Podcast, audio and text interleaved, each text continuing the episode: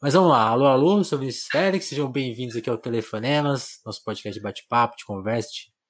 Eu falei aqui com o Hugo é tentar entender de onde as pessoas vieram, para onde elas vão e, e apresentá-las para vocês quando vocês conhecerem elas, se vocês já conhecem elas, tentar apresentar outros aspectos.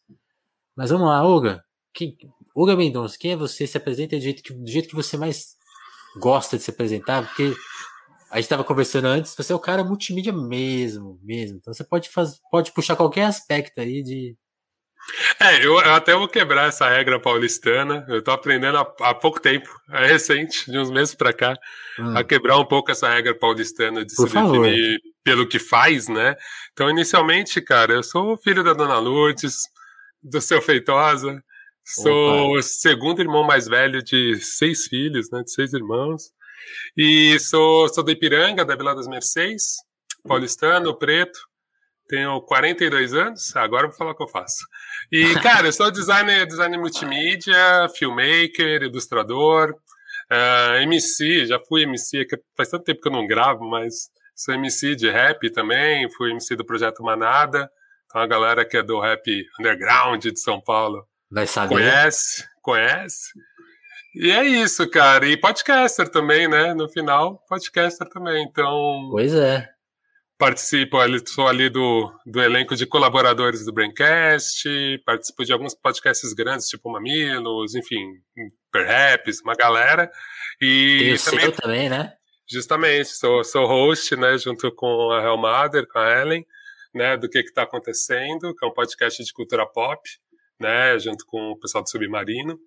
E é isso, cara. Estamos aí. Tá em tentando todas, em todas. atacar em todas. Eu falo que eu sou, eu sou multimídia por necessidade. Pois é. Você- eu, eu gostei da sua, da sua resposta aí de tentar abrir uns caminhos diferentes. A gente fala muito de trampo, né? Fala um pouco da sua família, assim. Eu sei, eu, sei que seu pai era contador, eu tô enganado. É isso aí, é isso aí. Mas, mas, mas, mas é só, mas como que era a vida ali- ali no Ipiranga? Que, que, que época? Você tem 40 anos 80, né? Então, se eu não tiver Cara, eu nasci, errado. nasci em 79, né? 79.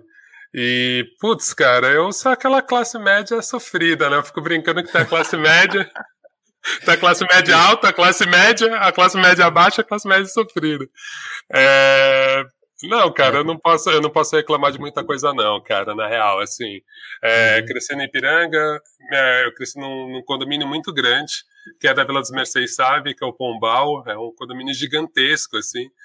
Então, para mim, sempre teve uma coisa meio engraçada, meio de conflitos, assim, de crescer num condomínio tão grande, porque acaba sendo uma pequena comunidade, né? Então, já Sim, dentro da minha casa, é, dentro da minha casa com esse monte de irmãos, né? Meu pai e minha mãe queriam ter uma menina, então eles foram tentando e foi na sexta.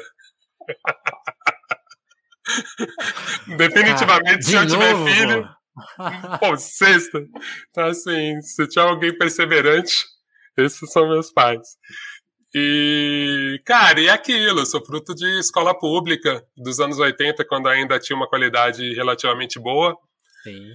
Depois sempre gostei de desenhar, principalmente eu, meu irmão mais velho, o Renato, o Hugo, os três irmãos mais velhos, a gente pirava muito em desenhar, assim, gostava de copiar quadrinhos da Marvel, quadrinhos, eu, eu amava quadrinhos de guerra, eu tinha essa brisa total, assim, guerra do Vietnã, adorava desenhar gente morrendo, tanque. Caramba. Eu lembro- Não, é, Meu, eu lembro de uma vez na escola pública, olha, olha, olha a qualidade da escola pública, na escola municipal. Eu lembro que lá no Silvio, uma vez, a psicóloga, tipo, quis chamar minha mãe, assim, pra conversar, porque eu só desenhava gente morrendo. muito bom. Achava que eu Cara. apanhava em casa, e eu só pirava em desenhar isso. Cara, eu, eu, lembro que nas, as minhas redações numa época era só de detetive e de espionagem e de. E também tinha tiro aí. Aí minha mãe lia e falava assim: Não, tem que escrever de outras coisas, que, que, que, que coisa violenta. Total, mas era isso. Eu acho que, acho que nos 80 todo mundo era meio criança de TV também, né, cara? Muito, muito. E, e eu acho que os pais não tinham muito esses filtros tão apurados que nem são hoje, do que, que é conteúdo pra criança e o que não é, né, cara? E que é uma Hoje- tela também, né? Puta, cara, eu vejo cada filme que eu já assisti, cara, que eu falo, gente, como alguém deixava eu assistir essas coisas, né? Mesmo minhas leituras, assim, eu comecei a ler, ah, mais ou menos com 6, 7 anos, tá? acho que é a idade normal, mas eu gostava de- muito de ler. E eu acho que as uhum. pessoas achavam muito bonitinho que eu era criança e gostava muito de ler. Então elas me davam qualquer coisa, assim. Com mais ou menos 9, 10 anos, eu comecei a ler, quase terminei mesmo. Acho que eu até terminei, não lembro direito. O Papilon. Tipo, cara, que definitivamente não é um livro, é um livro grande e não é para criança. Eu tava numas férias na casa dos meus avós e era o livro do meu tio que tinha lá. E era isso, eles achavam tão legal, né? Tipo, ah, ah gosta de ler. É. Né? Minha, minha avó analfabeta, então imagina pra ela era tipo a coisa mais orgulho, né? linda, né? né? Tipo, que lindo, ele sabe ler. E deixava eu ler qualquer desgraça, assim. Então. Eu lembro, passei eu lembro por isso. Eu lembro que as primeiras coisas que ele foi Diário de Anne Frank, que ele. Opa, aquela... Cristiane F. Cristiane F, eu li Cristiane F. Eu pirava, pirava. Criança, gente. E, eu... Outra coisa que eu lembro de ler, não sei se, não sei se você pegou isso, ler enciclopédias. Opa, Mas, opa. Fica... E aí você falou de guerra, eu lembro que eu ficava lendo assim, tipo, guerra de, de Kosovo, a Yugoslávia, eu, nossa, cara, que inferno de, de mundo, cara, as pessoas sofrem muito. Cara, Sem eu... noção de, de que significava aquilo. Total. Eu sabia qual ilha do Pacífico ir quando estourasse a terceira guerra nuclear, porque a radiação não chegava. Era tipo esse nível de nerdice, assim. Eu pirava, principalmente em Guerra Fria, queria entender.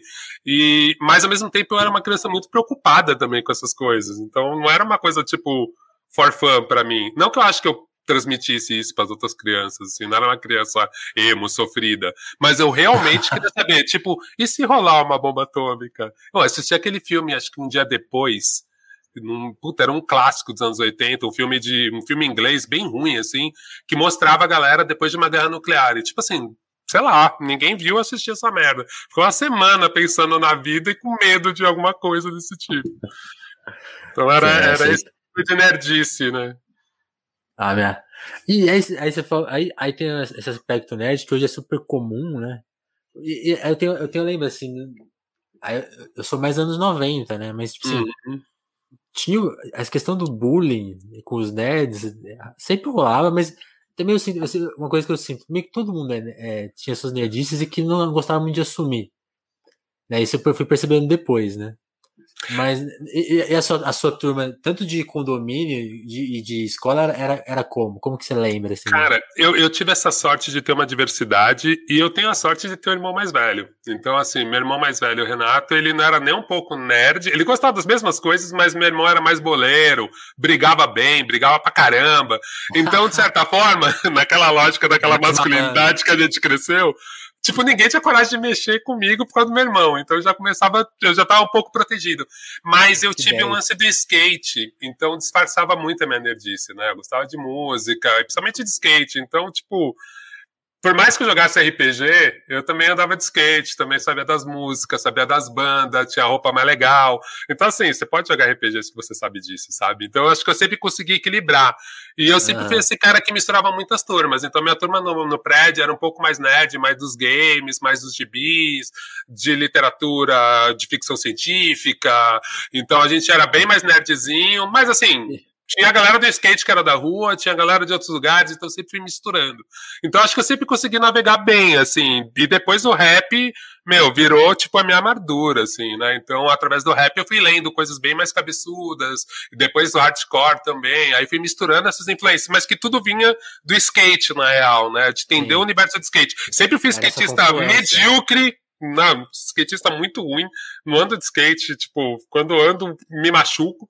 Mas eu tinha essa vibe de gostar da, do, do estilo de vida, entender as marcas, entender quem andava, e principalmente esse lance de quem fazia os vídeos, a música, a trilha. Então, eu acho que me proteger um pouco, assim. Então, poderia virar a noite falando para você de GURP Cyberpunk, mas ao mesmo tempo já linkava com a banda de Ska e outra coisa, então funcionava, fluía.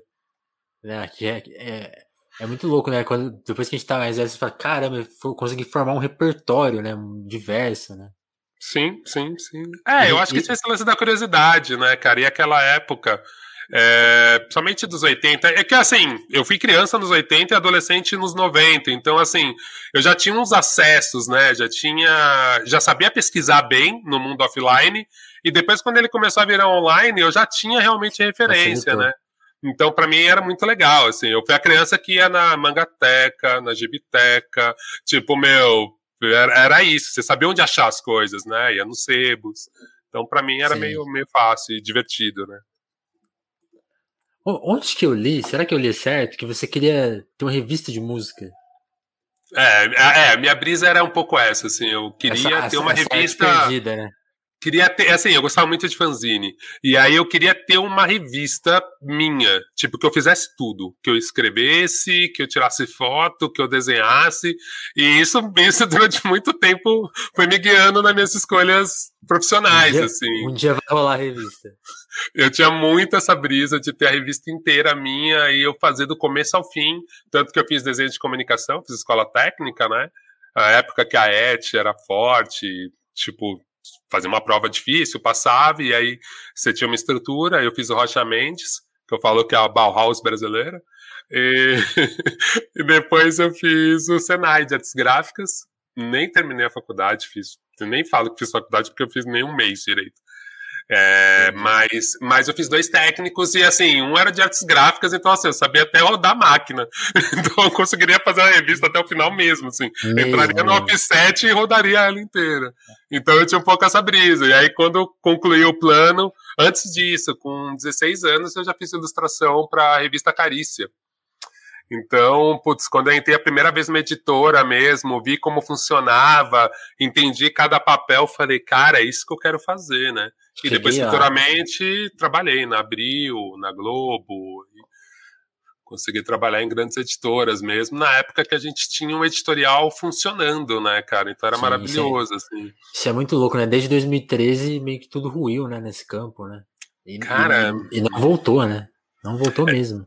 É muito louco, velho. Eu comprei um apartamento com, trabalhando, vendendo, né, fazendo revista.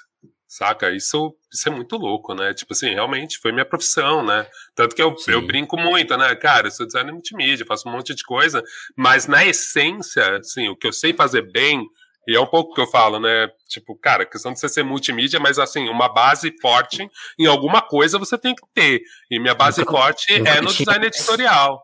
É, Sim. design editorial me garanto mesmo, em qualquer lugar do mundo, em qualquer situação. É o que eu sei fazer. E, e é muito louco você ver essa indústria ruir. Então, ao mesmo tempo que foi, foi triste demais ver um império, tipo, abriu e que tinha um monte de revistas e que tinham várias discussões, tipo, virar nada, ao mesmo tempo acho que me preparou para esse mundo de agora, né? Então, realmente, cara, eu já aceitei que é tudo fluido, que e, de certa forma, a gente tem que navegar isso. Não que eu não lute, tá? Porque eu acho uma merda a precarização que a gente está do trabalho.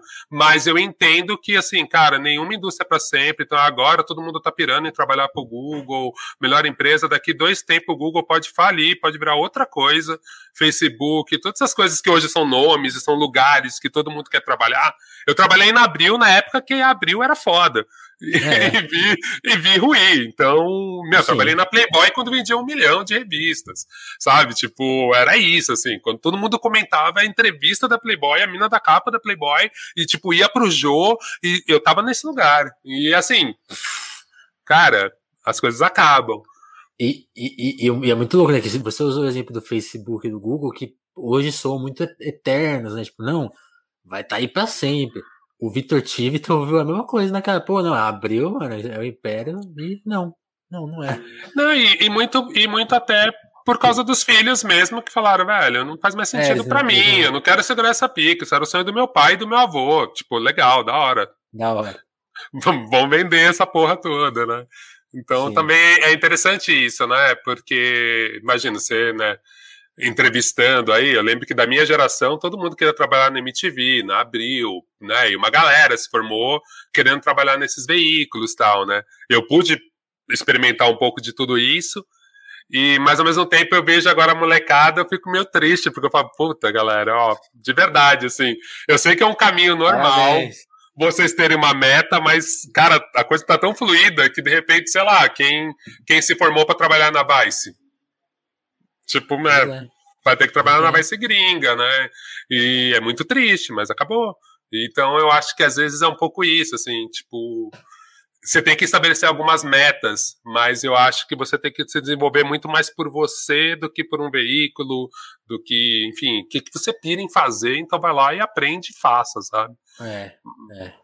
E, e, sempre tá, acho que sempre tá de olho, né, pra, tipo assim, ah, porque uma coisa engraçada, eu fiz jornalismo, né, e eu lembro que na minha, na minha turma, a, no primeiro ano, sei lá, tava acabando o primeiro semestre, caiu a, a obrigatoriedade. E, e, a, e, metade, e mais da metade da sala foi embora, porque os caras queriam só, tipo, a garantia do, do diploma, tipo assim, uhum. na crença que aquilo ali, tipo assim, mano, isso aqui me dá um emprego. E aí quando todo mundo sacou, tipo assim, ah, não, é, esse corre não existe mais, as pessoas foram embora. E aí assim, quem ficou era mesmo que quem entendeu, tipo, não, cara, a profissão, ela existe, tá, ela tá aí, ela vai se transformar, lógico, mas, tipo assim, não, acho que, eu, acho que eu nunca acreditei que o diploma ia me garantir algum espaço. Tipo assim, não, você tem que mostrar serviço, né? Total. Não, é, isso é muito engraçado, né? Como eu vim dessa geração de trabalhar em redação, que muita gente não fez jornalismo. Né? Então, é. tipo, para mim isso era meio besta, porque os meus chefes, a maioria não tinha feito jornalismo. E era a mesma coisa com design gráfico, assim, que foi o que eu fiz eu desistir da faculdade. Assim, a maioria dos designers da geração anterior eram arquitetos que fizeram especialização em design gráfico. Então eu ficava meio tipo, ah, eu vou fazer sociologia na faculdade, fazer qualquer outra coisa que não dá dinheiro, mas é legal, do que, do que. Agora que eu já tenho profissão, fiz não, dois técnicos na área. E você forma uma, uma, cabeça muito mais com, completa, né? Eu é. pensando nisso, eu, eu, deveria ter feito história, filosofia, sociologia mesmo, porque chega, chegaria com uma base de leitura Uhum. Porque o ferramental é mais simples, né? Sim, ah, tanto que a gente vê, né, cara, o quanto tem, tinha de gente que fez direito e era jornalista, pra caramba. É. E às vezes é isso, a ferramenta de leitura e de pesquisa do direito, que é um curso careta, já te habilita muito, ou mesmo muita gente, os que eu gostava mais de ler eram os jornalistas que eram de sociais ou de letras mesmo, né? Meu, letras tinha jornalista pra caralho, assim. E às vezes a galera entrava meio como revisor, e quando você vê a pessoa tava escrevendo. Porque é isso, depois que você entendeu o lead, entendeu as ferramentas do jornalismo ali. Tem, assim, o que me dá dó só é que você perde as discussões éticas do curso de jornalismo, que é muito legal. Né? E isso Sim. é uma coisa que você acaba não vivendo. E que eu sentia também estando dentro da indústria, na redação, e sendo uma pessoa curiosa. E eu volto a dizer, né? Meu sonho era realmente fazer a minha revista inteira. Então, em vários momentos, eu fiquei muito perto de entrar na Casper e falar, ah, vou fazer jornalismo, né? Tipo, mas eu sempre fiquei meio de ouvinte, assim, meio lendo os livros que a galera lia, sempre muito esperto perto desse universo porque sempre me atraiu muito, né? Tanto que depois, agora, mais recentemente, né, comecei a fazer documentário. Então eu sempre pirei. Mesmo quando eu tava na Abril também, dava. Volta e meia escrevia uma resenha de disco, me metia ali nesse universo, né? Sim.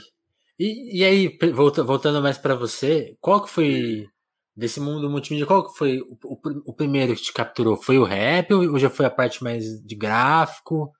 Qual foi o primeiro universo que você fez, você desenvolveu um trabalho e falou, não, isso aqui é uma minha primeira obra artística, assim, que você falou, pô, não, isso aqui tem, já tem a minha assinatura tal. Qual que foi? Cara, eu, eu acho que mais na parte de desenho mesmo, né? Porque é isso. Tipo, é, é onde eu me sinto muito confortável, assim. Mesmo enquanto MC, o rap, para mim, era mais uma forma de expressão. Mas, mas veio antes. Na verdade, na verdade, assim, como MC veio depois. Eu gravei uhum. com com 20 anos. Né? Com os 18 eu já escrevia, mas eu estava muito mais numa brisa de escrever spoken words. É que não era uma cena que não existia muito, né? Existia a cena do CEP. É, existia a cena do CEP 21 no Rio, tinha alguma coisa de poesia, mas não, até o CEP eu me identificava mais do que as coisas que rolavam em São Paulo, que não eram tão urbanas, né? E era uma coisa que não tinha preto mesmo, não era uma coisa bem mais, meu, uma galera bem mais cabeçuda, branca das letras e tô, tô, falando aqui de total ignorância da época. Talvez até tinha tido alguma outra cena que eu não conhecia, mas eram histórias que eu tive. Sim, sim. É, várias que eu tive acesso era muito mais perto. Ou eram umas coisas meio góticas. Eu lembro que eu já fui no solé, tipo do Madame Satã, dos, dos góticos lendo a poesia, bebendo vinho, e que também não tinha nada a ver com o que eu escrevia. E porque a minha brisa era muito mais de Scott Aaron, era uma coisa meio spoken words do que eu entendi, porque era aquilo que eu tô falando, anos 90, né? A gente tinha acesso pela revista, pelo texto da revista, e aí você, pelo zine que você comprava um maluco caía na sua mão. Então também hoje em dia, quando eu relembro, minhas informações eram muito cheias de buracos, né? Sim. Mas eu acho que, que foi no desenho, cara. Primeiro, assim, eu, eu que digo só do hip hop, só para completar assim, o que eu digo do hip hop é o hip hop me ajudou a me levar pro desenho e pro design. Quando eu entendi grafite, isso moleque, assim, quando eu, eu saquei o grafite, comecei a entender, quando eu comecei a ver o espeto fazendo grafite em São Paulo, depois os Gêmeos. Aí, cara, minha cabeça fez plum. Aí conheci a Jana Joana, que estudou comigo, Viché, e tipo, meu, Flip, toda essa galera. Aí, puta, a cabeça explodiu completamente. Mas, mas eu era muito ruim com spray, gente. Tipo, até os rolês que eu tentei fazer, tipo, com VTX e povo, cara, eu ficava com vergonha, nem começava, porque os caras já tinham uma puta habilidade. E é uma época que, era color jean sem bico gringo, né? Você tinha que ser muita manha. Hoje em dia, com as latinhas boas, com os bicos certos, você fala, ah, dá para brincar. Mas eu não tinha tanta manha. O lance pra mim era pincel. É, e o lance pra mim era pincel. Mas naquela época, pincel é outra coisa. Então você tá fazendo mural, foda-se. Então, pra mim, eu tinha uma relação também um pouco distante. Eu amava o grafite, mas eu gostava de fazer minhas telas. Enfim, já tava numa outra brisa de ilustração mesmo. Que louco, você falou, do espeto, eu lembro de ver. Eu lembro a primeira vez que eu vi o espeto na, na, na revista MTV, assim, fazendo na Bis. Coisa é, e ele fazia ilustra na Bis também, que era ah, muito é? foda. Ele fazia uma página de quadrinhos no final da Bis, durante uma época da Bis. Acho que na época que a Bis virou show Bis. E era uhum. muito foda. Ele tinha um traço já muito, muito do futuro, assim, muito além. E, e, era isso, quando eu via as coisas do espeto na rua, do Denis, cara, tinha uma galera que fazia umas coisas muito incríveis, assim. Essa virada dos 90 a 00 cara, que o grafite ainda era muito underground, era muito de quem gostava e manjava, cara, foi uma época interessante pra caramba, assim, e pouco documentada, né, porque era isso, ainda a máquina digital não existia direito, tipo, você via umas coisas em matéria, e matéria era sempre aquela caretice, né, a pessoa não se aprofundava, né, pegava é, dois, três nomes ali, vai, então, putz... Geralmente, é meio... geralmente aquela matéria, ah, o grafite chegou nas galerias, né, tipo... É, sempre é, tem, tem, que ter uma certificação que não é só da rua, né? Sempre é, e eu acho que o break também, ele era muito mais vistoso, né? Mesmo o rap, então o grafite eu acho que, sim, óbvio, principalmente os James, assim, foi quem popularizou muito, mas demorou um tempo pra galera chegar nos James, eles já eram lendas na rua quando chegaram mesmo. Né? Sim, sim. Que louco. E, e, uma coisa que você mencionou que eu acho legal é, é dessa. Eu tava vendo o Orlando Calheiros comentando esses dias, né? Tipo assim, no, nos anos 80, uh, as, essas, as informações ficavam muito quebradas, né? Ele, ele menciona o Michael Jackson, o, até a, a, série, algumas séries de TV, você pegava as coisas meio tipo assim, uma parte, e aí, tipo assim, ó, você, aí você via um dia, ah, ah eu, sei que, eu sei que existe o Jules Scott Heron, então, tipo assim, ah, uhum. Revolution not, not televised e tal. Aí você até ouvia a música ali, mas tipo, você nunca tinha visto, aí, sei lá, aí vou supor, ah, nunca vi uma foto dele. Ah, nunca vi as outras músicas dele porque não tem os discos. Aí, e você vai formar, a sua imaginação vai tudo. tudo é, é, hoje é muito louco, assim. Toda, qualquer referência, dá um Google, pô, já. É isso. Ah, Vital Ator. Cara, já sei todos os filmes dele.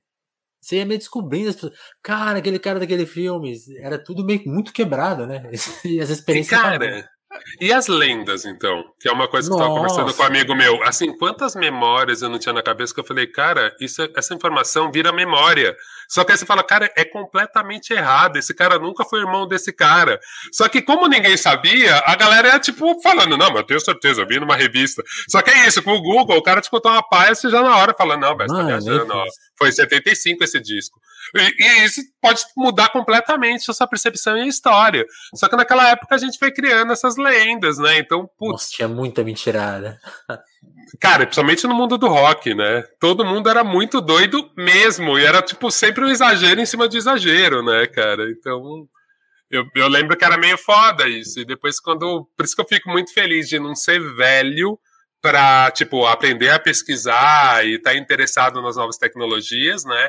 Que eu vejo que uma galera mas também não tão jovem para tipo, meu, achar que só o digital, que é o Wikipedia, é tipo, tá tudo certo, né? É super revisado. Então, é. eu venho desse lugar que tem uma certa desconfiança, mas sabe usar as ferramentas digitais ainda. Uma experiência que eu lembro é que quando eu comecei a gostar de rock, eu, eu tinha uma coletânea do Nirvana de, de loja mesmo. Aí eu, pô, quero, quero ouvir mais, né? E, e não tinha internet para baixar as músicas. Aí eu, aí eu, aí eu, tive, eu, eu, tinha que esperar chegar as férias, ir para São Paulo, aí poder ir na Caramba. galeria e comprar o CD pirata. E o CD pirata não, sei lá, não vinha com as músicas. Aí eu lembro que eu tinha um livro que tinha todas as músicas. Aí eu, aí eu, aí eu ouvia e achava. Aí, ah, tá, essa, essa é a tua música, tá nesse disco. Não, você falou do Nirvana, eu lembrei esses dias, cara. Eu lembro que uma vez eu vi uma resenha na revista Animal, tinha quadrinhos e tinha umas páginas que o João Gordo escrevia, tinha uma galera, o Forastieri, talvez, não lembro quem que escrevia também e tal. Eu acho que e aí eu lembro... era dele, né? É, e aí eu lembro de ler uma resenha sobre o Nirvana, e na Noise, que era uma loja na galeria, e aí na Noise o cara gravava as fitinhas cassete. Aí ele gravou para mim o primeiro do Nirvana, eu achei uma bosta. E aí e eu lembro de discutir com ele e falar, puta, velho, mas aquele eu achei ruim. Eu peguei, tipo, Operation Ivy e peguei Nirvana. Eu falei, pô, eu li a resenha, mas não achei bom, velho. Pô, eu gosto de punk mais bem tocado. Tipo, olha as brisas.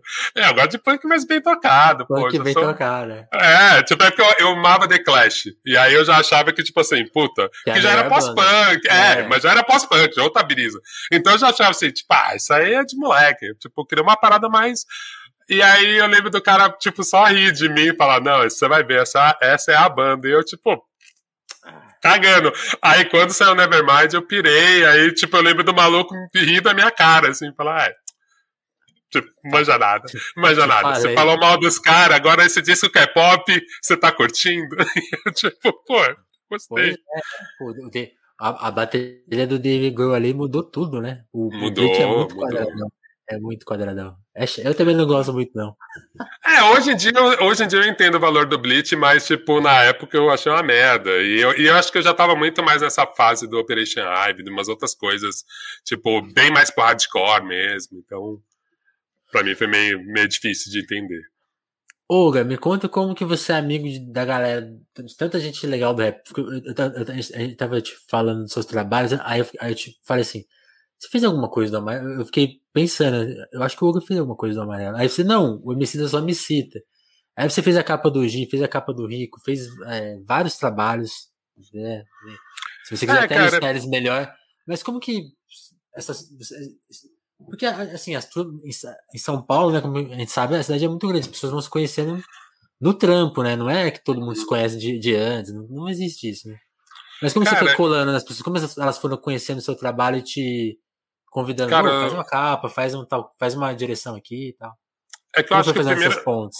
É, meu primeiro contato foi com o Xandão. É, o Xandão trabalhava na galeria, o Xandão do Afro Hood, do Afro de Impacto, de 300 bandas. É, Xandão, putz, depois vocês seguem, posso deixar o link, enfim. O Xandão é um cara bom pra você entrevistar, aliás. O Xandão era casado com a Rúbia na época, a Rúbia do RPW, e ele trampava na galeria do rock. E aí ele trampava na Pavilhão, que era a loja do Vitor, do, do, do, do, DJ, né, do Vitor. E, putz, eu comprando disco, trocando ideia, eu pedi o um CD, acho que do Antipop Consortium, que era uma coisa que ninguém manjava, e aí ele falou, caralho, você manja disso? E naquela época, quem gostava de rap underground, manjava quem era Hawk, Mos Def, larará, já abriu um portal, já abriu uma seita ali, era uma maçonaria. lembro que eu conheci o Paulo Napoli, eu trampei na Traxart, também mais ou menos na mesma época, e aí o Napoli ia lá na Traxart, e aí eu lembro que eu vi ele alguma vez com uma camiseta. Não, ele via ele com o CD do Gotti, que é um grupo que não fez sucesso nenhum, mas era dos rap mega underground. E eu lembro que a gente começou a trocar ideias. Eu falei, pô, esse cliente manja. A gente já começou a trocar ideia de som. O Napoli tinha um projeto com o Nuts, que era só os dois fazendo rap. Caramba. E é, não, e é muito foda. Até hoje eu acho muito foda som. As coisas que eles fizeram junto, que era o Nitro. E aí, tipo, putz, abriu uma portinha. Isso 98, 99, 2000, essa época. Então, putz, pra mim, todo mundo que eu conhecia que gostava disso, eu tentava ficar brother, assim. E o Xandão foi um dos caras que, puta, virou um amigão. Ele foi um dos caras, o Xandão, logo depois conheceu o Zorak, que era da ascendência mista, o Munhoz, Venom. E aí eu já tava inserido nesse, puta, Kamal. Aí foi vendo toda a galera, parte 1. Então eu já tava inserido nessa pequena cena que era a cena do, do rap underground de São Paulo, que estava começando ali. E, Sim. putz, a partir dali foi meio isso, foi meio natural, né? Porque você começava a colaborar não só com rima, com desenho, é, ou às vezes fazendo uma direção de foto, ou, ou às vezes só indicando o brother que fazia. Então, para mim foi meio isso. O Oji foi mais engraçado como eu conheci. Eu era da Vila das Mercedes, o era do Parque Bristol. E tinha um cara que. E eu, assim, não sabia grafitar direito, então mandava uns trawap meio tosco no bairro. Só que, meu, imagina, eu escrevia Oga e ele escrevia Oji. E eu falei, mano, esse maluco tá me copiando. Vamos sair na mão. nem, nem, tinha, nem tinha esse, esse intuito, mas era meio tipo assim, ou será que o nome do cara é Oji mesmo? Pô, porque ele fazia a letra parecida com a minha. Só que ele fazia muito mais do que eu, ele bombardeava, assim, o Ipiranga inteiro. Aí eu falei, pô, e eu, tipo, de vez em quando, quando pegava uma tinta no prédio, assim, algum prédio reformou, pegava as tintas e fazia com os rolinhos ali, né? Mas não gastava Capaz, dinheiro com isso. Capaz porque eu nem tinha. esse cara me copiando aí. É, total. Eu lembro de uma vez ver ele fazendo um grafite perto do Habibs, lá perto de casa, e, e aí fui trocar ideia com ele, bode boa, e aí, tipo, começou a trocar ideia de rap e tal, aí virou brother também. E aí começou a trombar nos é eventos. Enciclopédia, né? É outra enciclopédia. E aí começou a virar brother também. Aí vimos que tinha amigos em comum, mascote do, do que ficava do contrafluxo. E aí começou a fazer esse puta link. Então, de certa forma, assim, não, ninguém me procurou comercialmente, saca? Tipo, era muito uma coisa de você estar tá na cena e a cena era tão pequena que todo mundo meio se ajudava. E meio, para mim, era só mais uma parte do processo, assim, né? De, de ajudar mesmo, de ir fazendo, porque era isso, eu tinha meu trampo, né? Eu trampava na Abril, logo depois, logo depois, né? Trampei no Kiko Farcas, trabalhei com ele fazendo Andreato, um monte de estúdio de design, caí na Abril. Então, putz, tanto que nesse começo, principalmente, eu trampava muito, muito de graça pra essa galera, era muito. Pô, vamos aí que minhas contas estão pagas no meu trampo, né? E o rap, e, e mesmo a minha maneira de lidar com o hip hop era uma maneira muito muito não relacionado com dinheiro, porque dinheiro naquela época nem existia. Então, que eu acho que foi bom e foi ruim, né? Porque aí quando vem a geração do Emicida, do Rashid, do Projota, esses moleques trampava real, oficial, assim, né? Os caras tinham um lance muito sério de, de fazer música, distribuir, a gente fazia, tipo, a gente tinha uma frequência boa, uma nada, a gente se encontrava toda terça, mas eram quatro brother que faziam um som, às vezes jogava videogame, às vezes só falava merda, e ia saindo som, mas ia saindo de acordo com a vida, né? Essa molecadinha que vem, a geração depois da gente, principalmente esses três, eram tipo operário mesmo, os moleque tipo assim, mano, a gente vai viver dessa porra, eram obstinados ali. Tem que né? fazer acontecer, né? Uhum. E, e eu acho que Fala, pode falar. Não, ah, não, desculpa, te cortei, mas, mas é. Como você acompanhou essa, esse processo? Porque você falou, né? Ali, ali na galeria você já circulava ali e, e tava tendo essa coisa do, do rap underground em São Paulo, né? Que é. Que acho que tem, tem, tem esses dois movimentos, né? Tem a primeira geração dos anos 80, final dos 70, né? E aí tem os Racionais, tem, todo, tem toda popularizada. Elas, vários artistas ficam conhecidos nacionalmente, né? O Taí, DJ1, uma galera, né? E aí, de, e aí depois tem um certo tem um certo intervalo, né? Assim, tipo, tem, tem uma parte dessa. A, a, a, teve uma nova geração em São Paulo que eu acho que ela não conseguiu chegar tão nacional quanto ficou mais marginalizado o som não. E aí vem a geração do MC tipo, recoloca, né, o São Paulo. Como, ou, ou eu, não é eu? Acho... Como que você leu? Como que você leu esses é, Não, é que eu acho que nesse buraco aí teve o sabotagem, que, ah, é, sim, que, sim. que, fez muito barulho também, mesmo o SP Funk, que eu acho que da nossa geração, da nossa estética de som, talvez o SP Funk tenha sido um dos grupos com mais expressão, assim, nacional, né? Mas que já era um pouco essa estética de fazer rap com muita metáfora, de não ser necessariamente só uma história da quebrada e do dia a dia, né? Porque também eu nunca falei, o rap no Brasil, tipo, cara, a coisa mais próxima que a gente teve de gangsta rap, tipo, americana, a gente quase não teve, era pouca gente. Tinha alguns grupos, sim, né? Talvez o Facção em algum momento, mas mesmo uhum. Facção, né? Eles não rimavam em primeira pessoa, era uma ficção daquilo. Não era tipo o Snoop Dogg que falava, meu, acabei de sair da cadeia, tô com a minha Glock, e ele tava na cadeia, e ele saiu da cadeia, e ele ia ser preso de novo, né? Tipo, aqui era mais a galera contando em primeira pessoa uma história de crime, né? Sim. E eu acho que, sim, essa estética era que. Aliás, é muito mal compreendida, né? Diga, então, e que eu acho maior tristeza, né? A galera não entendia. Até hoje tinha muita coisa boa. E, e foi a nossa base também, foi a nossa formação. Mas acho que a gente estava naquele papel de jovem de querer dar um passo além, né? E aí, vendo esse background da maioria da galera, que era tudo uns nerds de periferia, ou uns nerds de classe média alta mesmo, cara, o rap underground, de você usar metáforas, e aí, quando você falou de ler enciclopédia, ali era o nosso conhecimento nerd, né? Você metia uma referência difícil ali, você ia lendo um monte de coisas, os raciocínios de todo mundo era meio almanaque a cabeça das pessoas, e deixava seu som meio cabeçudo, com umas metáforas malucas, misturando maloqueiragem e ciência, cultura pop e tal, né? Então, é. eu acho que nesse desenho dessa estética, a gente teve os nomes que conseguiram, Max P.O., Kamal, acho que teve Marechal, Quinto Andar foi grande. Né, o fenômeno do quinto andar foi foda. Mas eu entendo quando você fala que realmente, assim, não estava na mídia. Mas eu acho que o nosso azar, principalmente, foi da nossa geração. Foi uhum. ter pego uma onda gigante de emo, que o emo travou MTV, travou todas as mídias, então a cara da música jovem era o emo, ou um Sim. hardcore tipo Charlie Brown Jr. A gente também atravessou bem ou mal, a gente pegou Planet Ramp, que o Planet foi maravilhoso para muitas coisas, mas ao mesmo tempo eu acho que para grande mídia o Planet já cumpriu um papel do rap, sabe? Então eu acho que a gente era muito grande, né? Era muito grande, era muito sofisticado, tinha um nível muito legal para as coisas e ao mesmo tempo era muito acessível, porque ao mesmo tempo Racionais ainda era inacessível, né? Racionais maravilhoso, puta qualidade absurda, guia para todo mundo, mas a relação que Racionais tinha com a mídia né? Tipo, era mais fácil acessar o MVB, o D2, do que falar com o Mano Brown. Então uhum. ficava essa aura. E aí eu acho que também nisso, o rap paulistano, pra mídia paulistana, perdia muito, né? Então acho que demorou. E aí, como a gente ainda era essa cena underground, onde a galera não correspondia ao estereótipo que o jornalista branco queria escrever, dos moleques sofridos, foi preso. E, e, tinha um monte de vida louca no meio da gente. Só que ninguém tava afim de ficar contando história triste, né? Tipo, não era nossa, não tava no som exatamente. E não que isso fosse um problema, mas a estética era outra. Né? Então eu acho que ficava nesse lugar meio estranho, assim. Hoje em dia, olhando em retrocesso, eu acho uma puta tristeza, assim.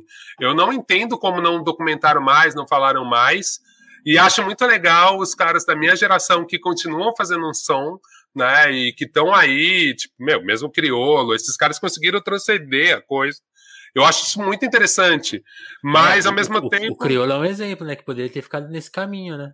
Poderia muito, né? Tanto que até o Ganja né, até ele ter esse contato com o Ganji, produzir esse disco, ele tava pensando em desistir mesmo, fazer outra é. coisa.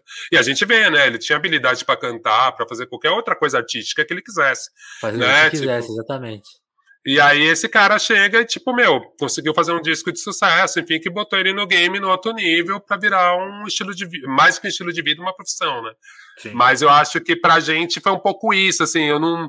Eu, eu acho que, assim, o que eu acho mais triste é que a minha geração tinha muita qualidade, muita diversidade. E eu acho que o Parte 1 é um cara que foi um visionário de fazer a direto do laboratório. O Zeca, quando fez a Boomshot, tipo, meu, Bocada Forte, tipo, que tinha, meu, um dos primeiros sites de hip hop que ficou durante muito tempo. Cara, todo o trabalho do Quinto Andar, assim, teve uma galera muito foda e que eu acho muito guerreiro, assim, porque era a nossa mídia mainstream.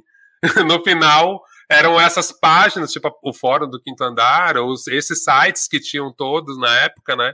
Eu tô falando Bocada Forte, mas tinham vários menores. Então, putz, e eu acho que teve uma, um azar que a geração do Emicida teve uma, uma sorte foda, né? Pegou uns governo PT bom, assim, sabe? Tipo, com vai. Cara, a gente não teve vai.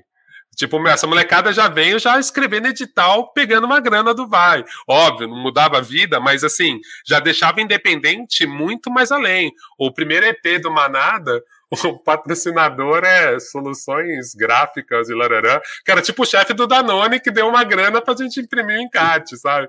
Então, de repente, tinha um negócio lá de arrumar o seu PC.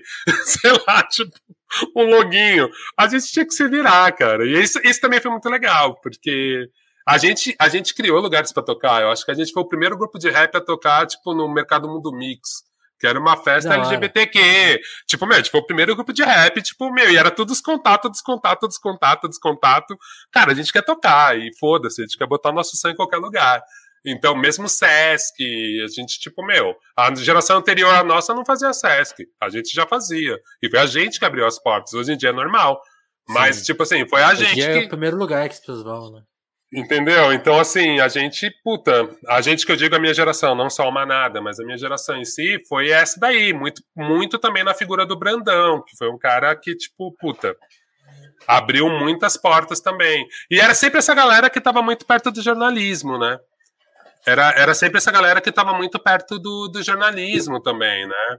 Então, tipo o Brandão, o Brandão também escrevia para alguns lugares, tinha sido VJ da MTV. Então, rolava uma questão que eu acho que a gente gostava de ser underground, que era uma grande baboseira dentro da nossa lógica, mas a gente gostava, era um Sim, pouco charmoso a gente é. não ser o mainstream, mas hoje em dia eu acho uma ignorância, porque o mainstream do rap era quem? O Racionais, que não aparecia na mídia e se fudiam para pagar as contas no final do mês. Tipo, era um pensamento muito errado nosso do que, que era o mainstream do rap, né? Moleque, né? Não tem jeito. É, normal. Erros de jovem e acertos de jovem também, né? Agora, agora você mencionou, quando você fala disso, né, dessa coisa de ver uma cena tão diversa, eram seus colegas ali, amigos, já, já, já, já entrar na questão LGBT, pô, o mundo mix um, né, tipo, assim, é já é uma visão muito ampla do mundo, assim, e uma coisa que o mundo não tinha né, nos anos 80 e 90 era uma visão ampla, né? Não. Até dois, 2000, assim, eu acho que se a gente olhar em retrospecto, em retrospecto até, até mesmo em MTV, que a gente achava super pra frente, é, não tinha DJs negros, não tinha, era, tinha programas meio machistas, tinha uma, uma coisinha ali aqui. É, é, eu, sinto, eu, eu, sinto que a nossa aí eu vou pegar a sua geração e a minha. A gente meio que não foi educado no jeito que as pessoas são educadas hoje, tipo assim, oh, oh, isso aqui é errado, é assim, assim, assim. Era meio no, de ouvido, ah, é, ah, tem, tem uma parte do respeito moral que cercava tudo, tipo, ó, você não pode fazer tais coisas. Mas a, era bem, bem, menos politizado, assim. Como que você também acompanhou isso? E até nos até acho que você pode falar nos ambientes de trabalho, né? Porque o ambiente de trabalho é sempre um lugar meio tenso, né? Uhum. Como você pegou essas, essas mudanças, assim, de mundo? Cara, né? esses anos pra, PT, por exemplo. Para mim sempre foi meio conflituoso em alguns aspectos, assim. Hoje em dia eu entendo muito da minha formação e que eu acho que da, da minha estrutura familiar que foi meio interessante, né? Foi aquilo que eu te falei, né? Na minha casa, meu pai e minha mãe queriam muito ter uma menina, né? Então, tipo assim, é minha mãe, visão, né? minha mãe é preta, né? Então, meu pai é o cara branco, entre muitas aspas também, problematizando. Hoje em dia, meu pai não será lido como branco exatamente, mas meu pai era o cara branco que casou com uma mulher negra. Então, acho que isso na minha cabeça já vinha de um outro lugar, de discussões que são hoje, e não que eu nossa, verbalizasse e falasse, nossa, talvez eu respeite a mulher negra por causa da minha mãe. Não, não é isso. Eu não é. tinha essa, né, toda essa, essa, essa clareza na, na mente nessas informações. Mas eu acho que, pelo menos no campo do afeto, algumas imagens na minha, na minha educação eram um pouco diferentes de uma maioria do que eu via. Uh, também de ter um pouco isso também, né? Tipo, de vir de uma família mais pobre, né? Então, assim, meu pai e minha mãe já são os que ascenderam socialmente em relação aos pais deles. Então, é. tipo assim, quando eu ia na casa dos meus primos, é favela, é outra, é outra parada. Eu era o primo boy. Cara, você tinha eu de primo boy, você tava muito fodido. Então, tipo. então, assim, eu acho que já te traz uma outra visão, assim, né? Cara, primeira... sabe o que é engraçado dessa, dessa sua visão? Porque na minha família também tinha um pouco isso, assim. O meu avô é, é uma família que veio do, do Ceará, e ele, ele é o cara que morou, foi morar no centro, né? Então, assim, hum. a gente era. Quando, quando, eu sempre morei no interior, né? Mas quando a gente ia para São uhum. Paulo, ia nos outros, nos irmãos dele, que moravam mais na. Não chegava, não chegava a ser tão, tão, tão quebrado, assim, mas eu, eu, eu, foi a primeira, primeira vez que eu, eu senti, pô, está em São Paulo, né? Aí vivendo aquele mundinho centro, é, Campos Elíseos, Santa Cecília. Uhum. Aí, oh, vamos visitar um parente. Aí você ia pra um lugar que você fala, caramba, a cidade muda, né? A cidade fica mais pobre, muda, assim, o, o tipo de loja que tem. Isso, criança, né? Você vai percebendo, assim, oh, eu nem entendi por quê. Por que, que eles não moram lá perto da gente, né? Tipo assim, o que que acontece, né? Total, e, total. Aí, aí, aí, eu me senti esse cara que você falou assim, tipo, Ah, chegou o boy aí, o. Não, então, pra mim era muito bizarro, entendeu? Porque era tipo, eu era o primo boy. Só que assim, eu, eu sempre brincava, para definir a minha classe social, eu falava, eu sempre tinha o videogame da geração anterior. Então, assim, quando todo mundo tinha o Mega Drive, eu ganhava o Nintendinho 8 bits. Meus, os meninos no meu prédio estavam no 16 bits, eu tava no 8. E aí que era bom, porque eu ganhava os, também as coisas deles, né? Pegava a fita de todo mundo e tal. Mas, mas eu tinha videogame. Meus primos nem isso tinham. Então, na minha cabeça era sempre isso. Assim, eu não era o coitado. Mas eu entendia que eu não era mais boy. O que eu tô falando para falar sobre o progressismo, sobre essas coisas? Pelo fato de eu ser muito curioso e navegar por essas cenas, eu tive acesso a cena estreed. Nunca fui estreed, sempre achei uma coisa muito branca, muito inacessível para mim, mas eu gostava muito de ver os zines, ver as discussões, algumas bandas. Então, tipo, não que os estreantes não fossem sexistas, porque puta coisa que mais rolava era isso, mas moralmente, na minha cabeça, tipo, tinha uns ensinamentos interessantes, tinham discussões interessantes. Então, assim. Algo, né? É, certamente eu fui machista pra caralho, e deve ter sido em vários momentos, mas eu sei que, tipo, tinha uma luzinha que perto das outras pessoas talvez eu fosse menos, né? Ou talvez uhum. eu soubesse e conseguisse entender algumas questões que, tipo, puta, isso não dá. E eu acho que a gente não pode ser anacrônico mesmo. Eu acho que sua, sua pergunta é muito bem colocada nesse sentido, assim, tipo, cara, naquela, naquele universo, né? Que, que você conseguia fazer. Então eu acho que eu nem era o mais escroto naquele universo porque eu tinha essas informações de cultura e tal. Não, sem, sem querer te cortar, Olga, mas aí você falou um, um papo que é real, né? Tipo assim, a, é, o, quem, quem não aceitava a ordem do dia ali, que era, pá, tem que ser mais escroto, tem que ser mais. Pá, era, ficava meio fora da roda, né? Tipo assim, era. É, ou, ou, ou, às vezes você se destacava, que era um pouco o meu caminho, é. entendeu? Então, assim, o lance era, você tinha que saber defender muito bem o seu ponto, né? Então, tipo assim, então, então tá, se você pensa diferente da gente, você vai ter que ter muito carisma, muita inteligência para conseguir falar que esse cara tá sendo escroto porque ele passou a mão na bunda da mina. E assim, na essência, todo mundo sabia que era errado pegar no cabelo das meninas. Todo mundo sabia que era errado. Porque a menina não gostava, porque a menina olhava feio. E por que, que todos os brothers riam? Então, assim, se você não riu, você tem que explicar por que não riu. E por que, que você não é. riu? E eu acho que eu tive sorte de começar a ter esse. e fazendo o meu, meu, meu repertório. E a partir dele me destacar por causa disso, assim, tipo, porra, é, o Olga não gosta disso. E é isso, cara. Eu, eu não fumo maconha, tipo, meu, nunca me dei bem com isso, então nunca, tipo, eu não bebo, nunca gostei de beber. E assim, e eu sempre tava com quem fumava muito maconha, bebia. E assim, entendeu? Então, de certa forma, assim, cara, eu já tava acostumado a ter que explicar e ter que me defender e ao mesmo tempo ser aceito nesses ambientes. Então, para mim não era tão difícil.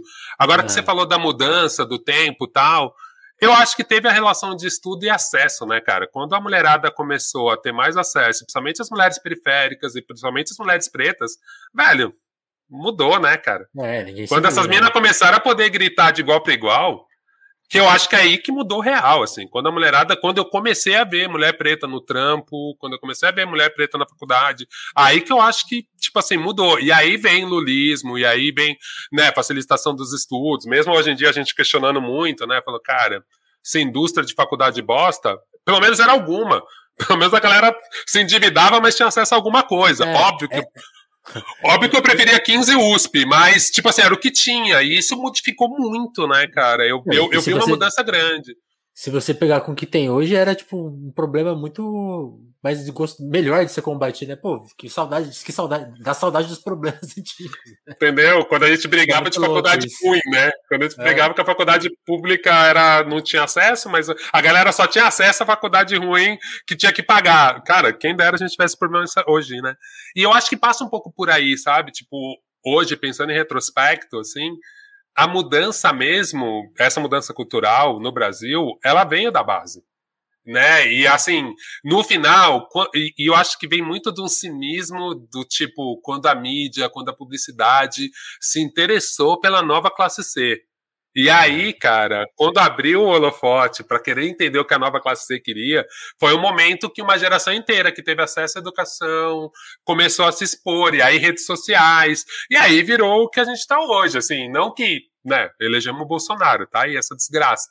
né? Então, assim, a gente sabe que o Brasil é muito maior do que a nossa bolha de rede social, de Twitter, e do que essa bolha progressista, né? A gente sabe que o Brasil é mais denso, mais complexo.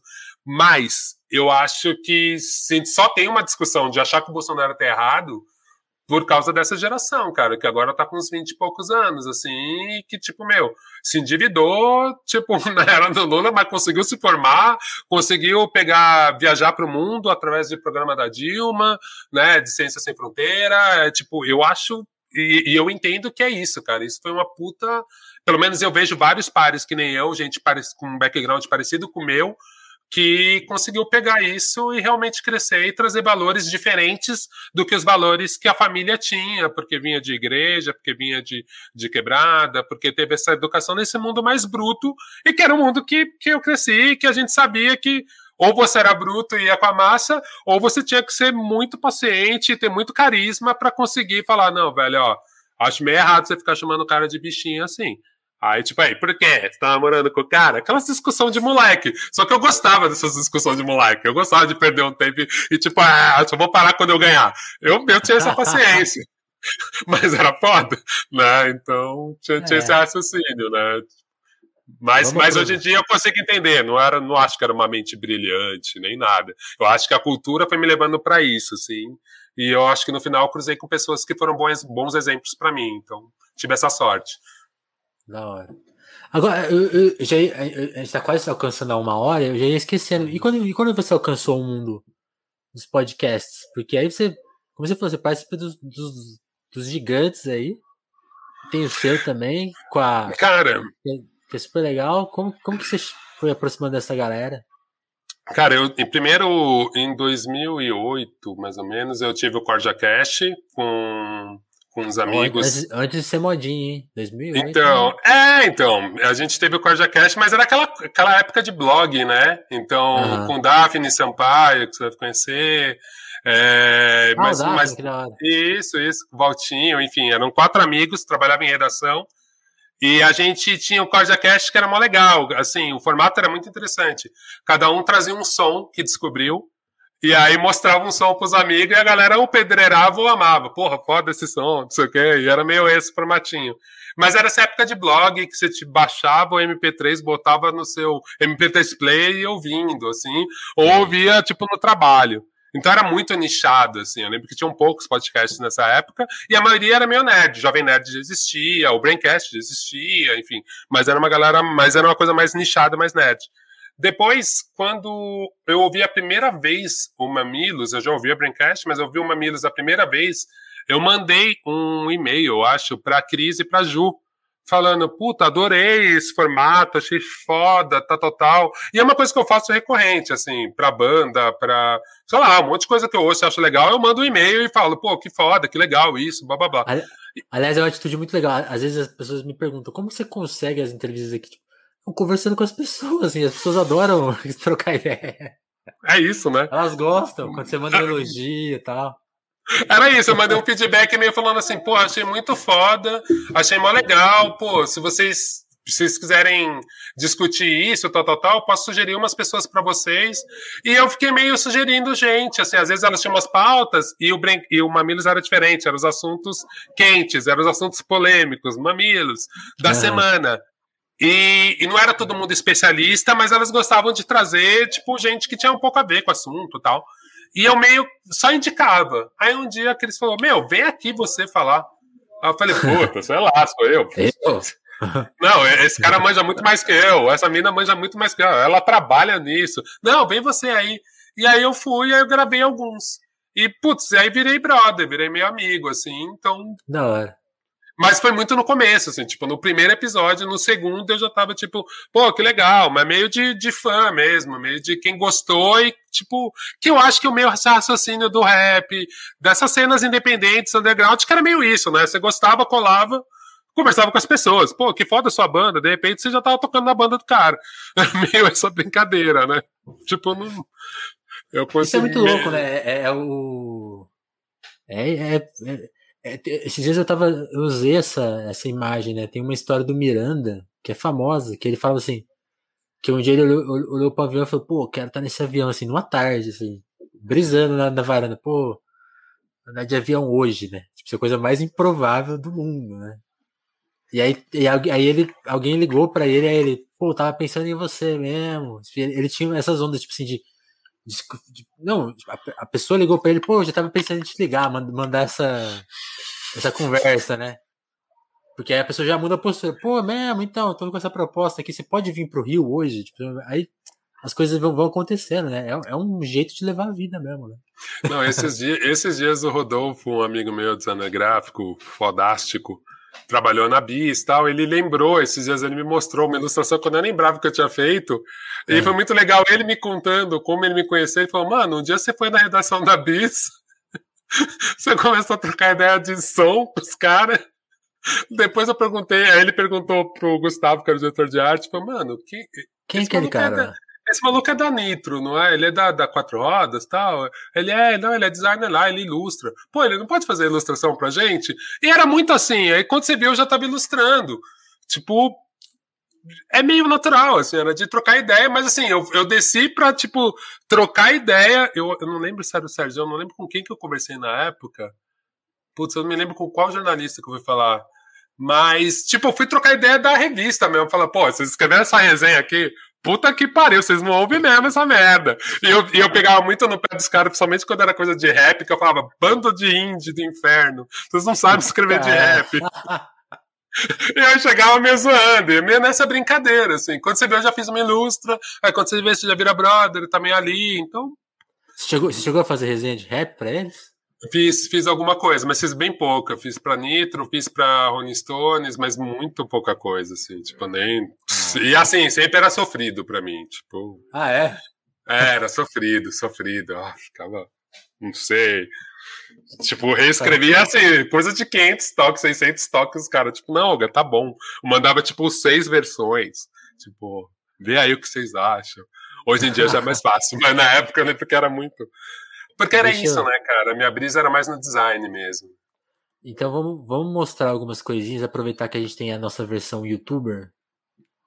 A gente separou algumas coisas que o Olga fez, algumas que vocês nem devem estar ligados ainda. Tipo essa aqui que tá lindaça. Vai, vai contando aí, Yoga, que, que projeto é esse? Cara, esse projeto é incrível, tô saindo agora da Companhia das Letras. A Lilian Schwartz, o Jaime Gomes, o... Opa, ei, meu Deus, calma aí. Deixa eu dar é, por favor. O Jaime Laureano, o Flávio Gomes, eles, eles bolaram esse projeto que é o seguinte, são vários perfis de personalidades negras da história. Aqui uma arte sua, né? Aí tem uma arte minha também. E aí o Alceu me convidou para fazer o projeto gráfico do Enciclopédia, né? Desse projeto. Então saiu esse primeiro livro que tem esses perfis. É, tem também a participação. Então, além dessa pesquisa sobre essas personalidades negras, tem convite de vários artistas, mais de 30 artistas negros que foram convidados para ilustrar esses perfis também. E aí eu fiz esse logo, né? Fiz toda a identidade visual do projeto. Então ele começa num livro, mas depois vai virar exposição, canal de YouTube. E esse é o primeiro filhinho que está nascendo. Então a capa é minha, o projeto interno é do Vitor Burton, né? Em cima das fontes, do que eu já tinha imaginado. O Vitor desenvolveu todo o miolo. Esse é, é um outro, outro livro que saiu, né? Puta, Fanon. Grande Fanon. É, também fiz a capa para Zahia, editora Zahia. E, cara, é isso, né? Tive essa sorte, essa chance de poder ajudar a fazer uma capinha do, do seu Fanon. Né? E, putz, também foi um projeto legal, assim, vão sair mais coisas do, do, do Fanon pela Zahir, mas esse livro ele mostra muitos textos políticos do, do, do Fanon nessa época, um pouco antes de morrer ali na Algéria.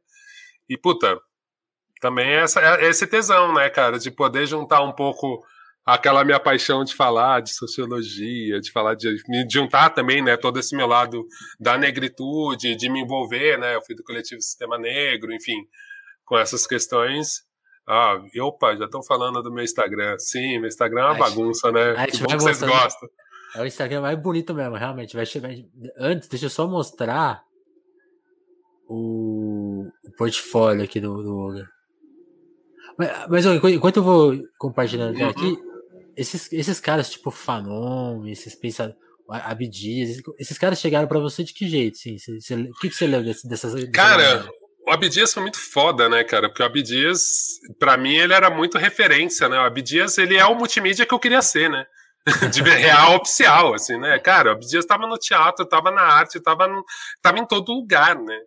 Então, também, cara, muito. O Abdias para mim veio muito desse rolê de centro cultural mesmo, porque como eu não tive essa faculdade de sociologia, vinha muito da curiosidade. E assim, cara, eu sou esse, esse fruto de gente que lia jornal mesmo, sabe? Tipo, meu, eu lia Ilustríssima, Ilustrada, Caderno 2, todo esse jornal quando era bom.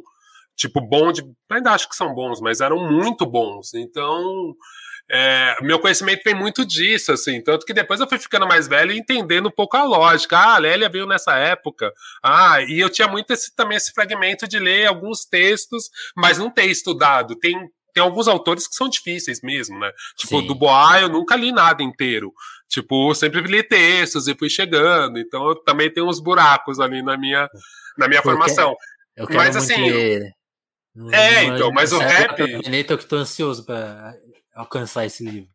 Que é foda, né, cara? E eu acho que também o rap também me trouxe muito isso, cara. Porque tinha várias coisas que eu via e via em entrevistas e alguém citava um desses pensadores, né? Tipo o Baldwin.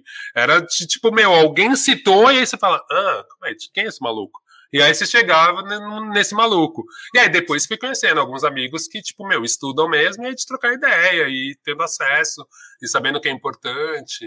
O então, é foda. Então eu tenho essa coisa também bem empírica também, né? Como... Ó, atenção pro Instagram mais bonito já do mundo aí, ó.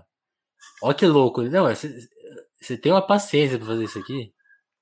Cara, é desde 2015, né? É, desde 2015, então é foda, assim, é meio. É, é, muito tempo mesmo que eu tô fazendo esses Ó, Instagram. Depois, depois fala pra Real participar aqui do Telefonemas. Pô, ela é super tranquila. Dá um toque nela, assim, eu te passo os contatos, mas ela é super acessível. Mas olha isso. Né? Ah, os flyers do Roger lá, saudade, hein? Que era isso que eu te falei, sabe? Colaboração para as festas, pro que rolava dessa cena alternativa, eu tava junto, assim. Ó, o Brau. O Brauzinho. O Ed Murphy ali, ó. Antes do hype aí do filme do segundo filme. Já tava ali resgatando, eu tinha reassistido. Né? Ó, da hora, hein? Eu fiz a releitura.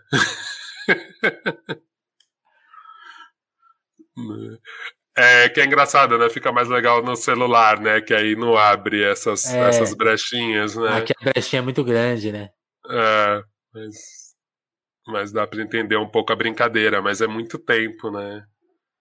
Era isso, cara. Eu lembro que quando surgiu o Instagram e o Instagram, eu comecei a questionar um pouco o Instagram. Eu já tinha Instagram e postava uma fotinho no formato quadrado, mas eu lembro que eu gostava muito mais do Tumblr, porque o Tumblr era mais livre. Mas cara, o Tumblr foi. Babu. Ficou legal, né? Viu que eu mandei uma Sara. Mandei uma Sara lá em cima. Também. É, mas, mas eu acho que tinha isso. Eu ficava muito puto, cara, com essa questão do, do Instagram pautar a gente num formato só. Tchau, Sara.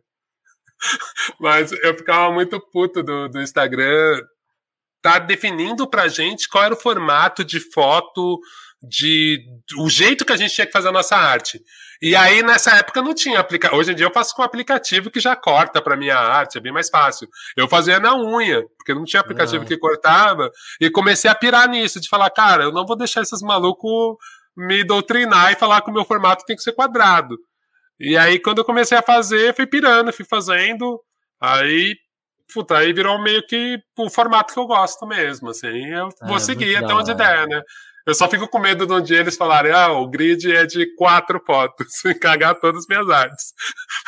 Acho que quando eles fizerem isso, eu deleto tudo e começo de novo.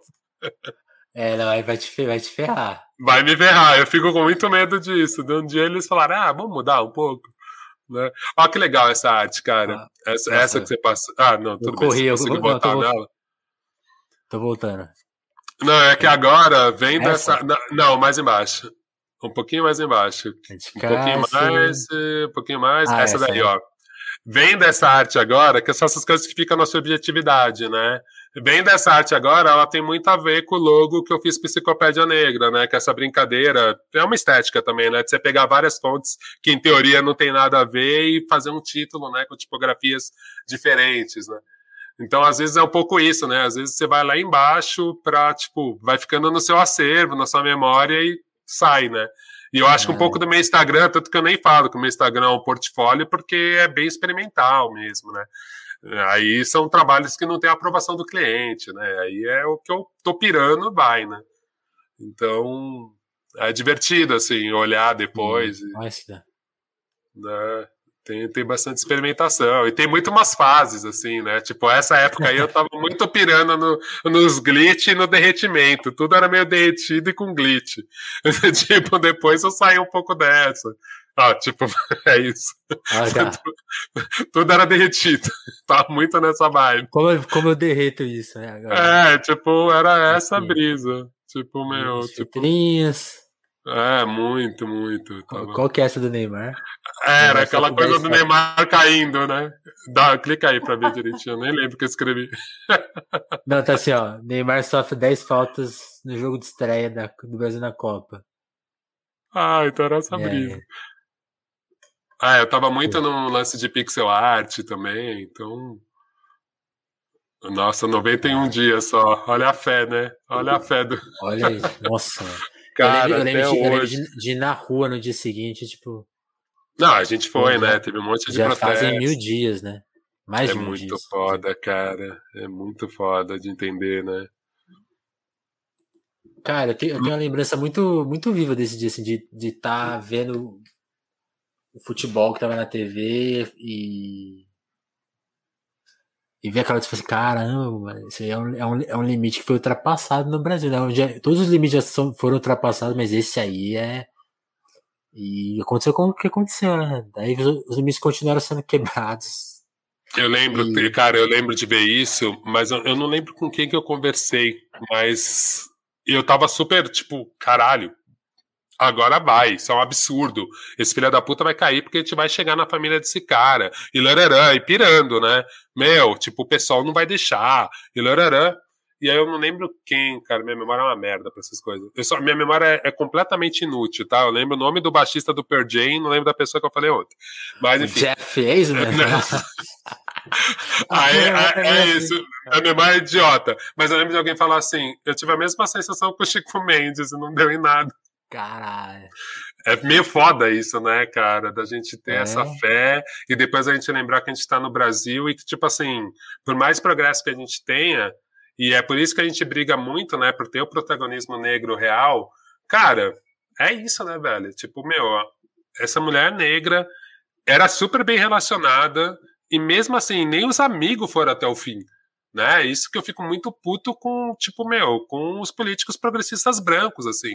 Cara, era para ter parado tudo, principalmente do nosso lado. Era para ter parado tudo, era para ter ido até o fim. E se fosse até o fim com essa investigação, o Bolsonaro tinha caído. Tinha caído, cara. Tipo, ou ele estaria muito louco com um dos filhos preso. E a gente não levou isso a sério. A esquerda branca não levou essa porra a sério, como deveria ter levado né? Tipo, é isso, Sim. quiseram se apressar para fazer documentário com, com o diretor safado e não quiseram, tipo, meu, cara, ir a fundo nisso, sabe? Eu acho isso muito triste, cara. Cara, isso, isso, é, você bateu numa, numa, numa chave aí que eu acho muito foda na nossa época, que é assim, tudo vira um produto muito rápido, né? Ah, já tem, já tem, já tem os dois documentários dela. Mano, será que esse é o tempo? Sim, com todo respeito, são documentários. Eu até assisti um, é legal para conhecer. Mas eu, eu sinto que tem um time meio tipo. Será mesmo que é preciso isso? Não, e não tem problema você fazer o documentário, mas eu fico pensando assim, cara, uma das pessoas. Vou tentar não tomar um processinho. Uma das pessoas que correu atrás de fazer o documentário, cara, essa pessoa era muito próxima. Que essa preocupação é fazer um documentário? Se alguém dá um tiro no amigo meu, minha preocupação não é fazer um documentário, negociar direito. Minha preocupação é descobrir quem foi o filho da puta que fez isso. Sabe? É. Até o fim. E eu acho isso, isso acho muito louco, porque é uma economia de likes. Óbvio que o documentário é maravilhoso que tem, é o jeito de documentar. É importante que tenha um documentário feito na época e um depois de 10 anos. Isso eu acho tudo certo. né? Eu sim, também sim. trabalho com documentários, né? Mas assim, cara, eu achei muito louco de pensar assim, essa mulher ela tinha contatos muito fortes, ela era realmente uma pessoa em ascensão, ela é amiga de políticos tipo importantes, justamente e que já foram ameaçados. E aí quando você vê, você fala assim, será? Óbvio, nunca tive uma conversa próxima com o Freixo, imagino que ele seja uma pessoa legal tal, mas assim, será que a gente usou mesmo todo esforço?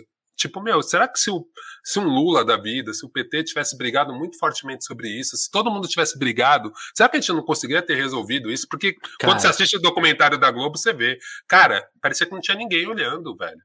Né? Porque assim, o, o, os mandos e desmanda, aquele, aquele pendrive que some, uma, umas coisas muito mal contadas, muito toscas, assim. E aí você fala, sério, se fosse um político branco de classe média morrendo, a gente ia demorar tudo isso para resolver? Não, e de, novo você bateu uma chave, uma chave que me pegou quando eu vi o documentário.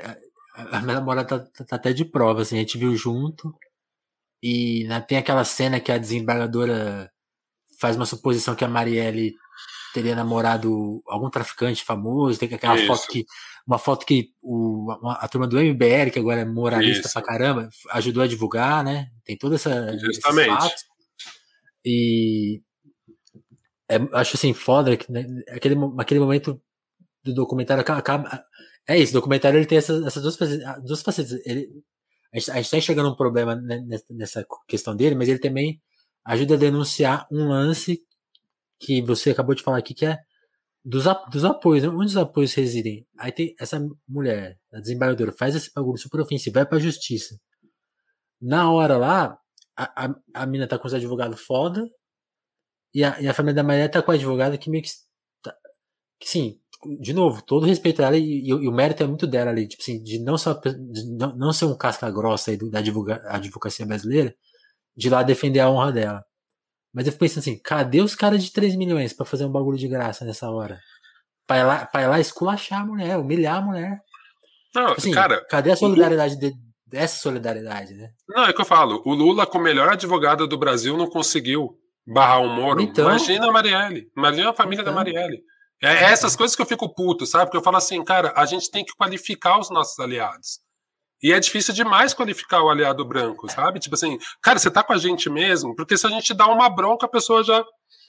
Ô, oh, você acha que eu não sou seu aliado? E aí, quando você vê uns casos desses, você fica assim, e eu nem sou essa pessoa, tá? O meu jeito de lidar, eu não sou a pessoa que vou ficar botando dedo na cara, nada disso. Mas assim, é muito frustrante quando você vê e você fala assim, cara, essa mina, em teoria, ela tinha vários aliados brancos incríveis muita gente que eu admiro, que eu li textos, né? Tipo, muita coisa que eu sei de, de, de punitivismo, vem do freixo, caralho.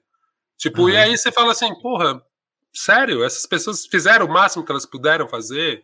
Tipo, nem quero jogar tudo na conta do Freixo, acho que nem é só ele, mas assim, várias outras pessoas e outros partidos e cara, a gente não viu, sabe? No final fica essa sensação, acho que até fiz um post ali. No final é nós por nós mesmo, no, no meu Instagram, acho que até tinha alguma coisa meio relacionada é, a isso. Assim. A, a sensação, tipo, tô com você, é, a sensação que o Doc deixa é tipo assim, mano.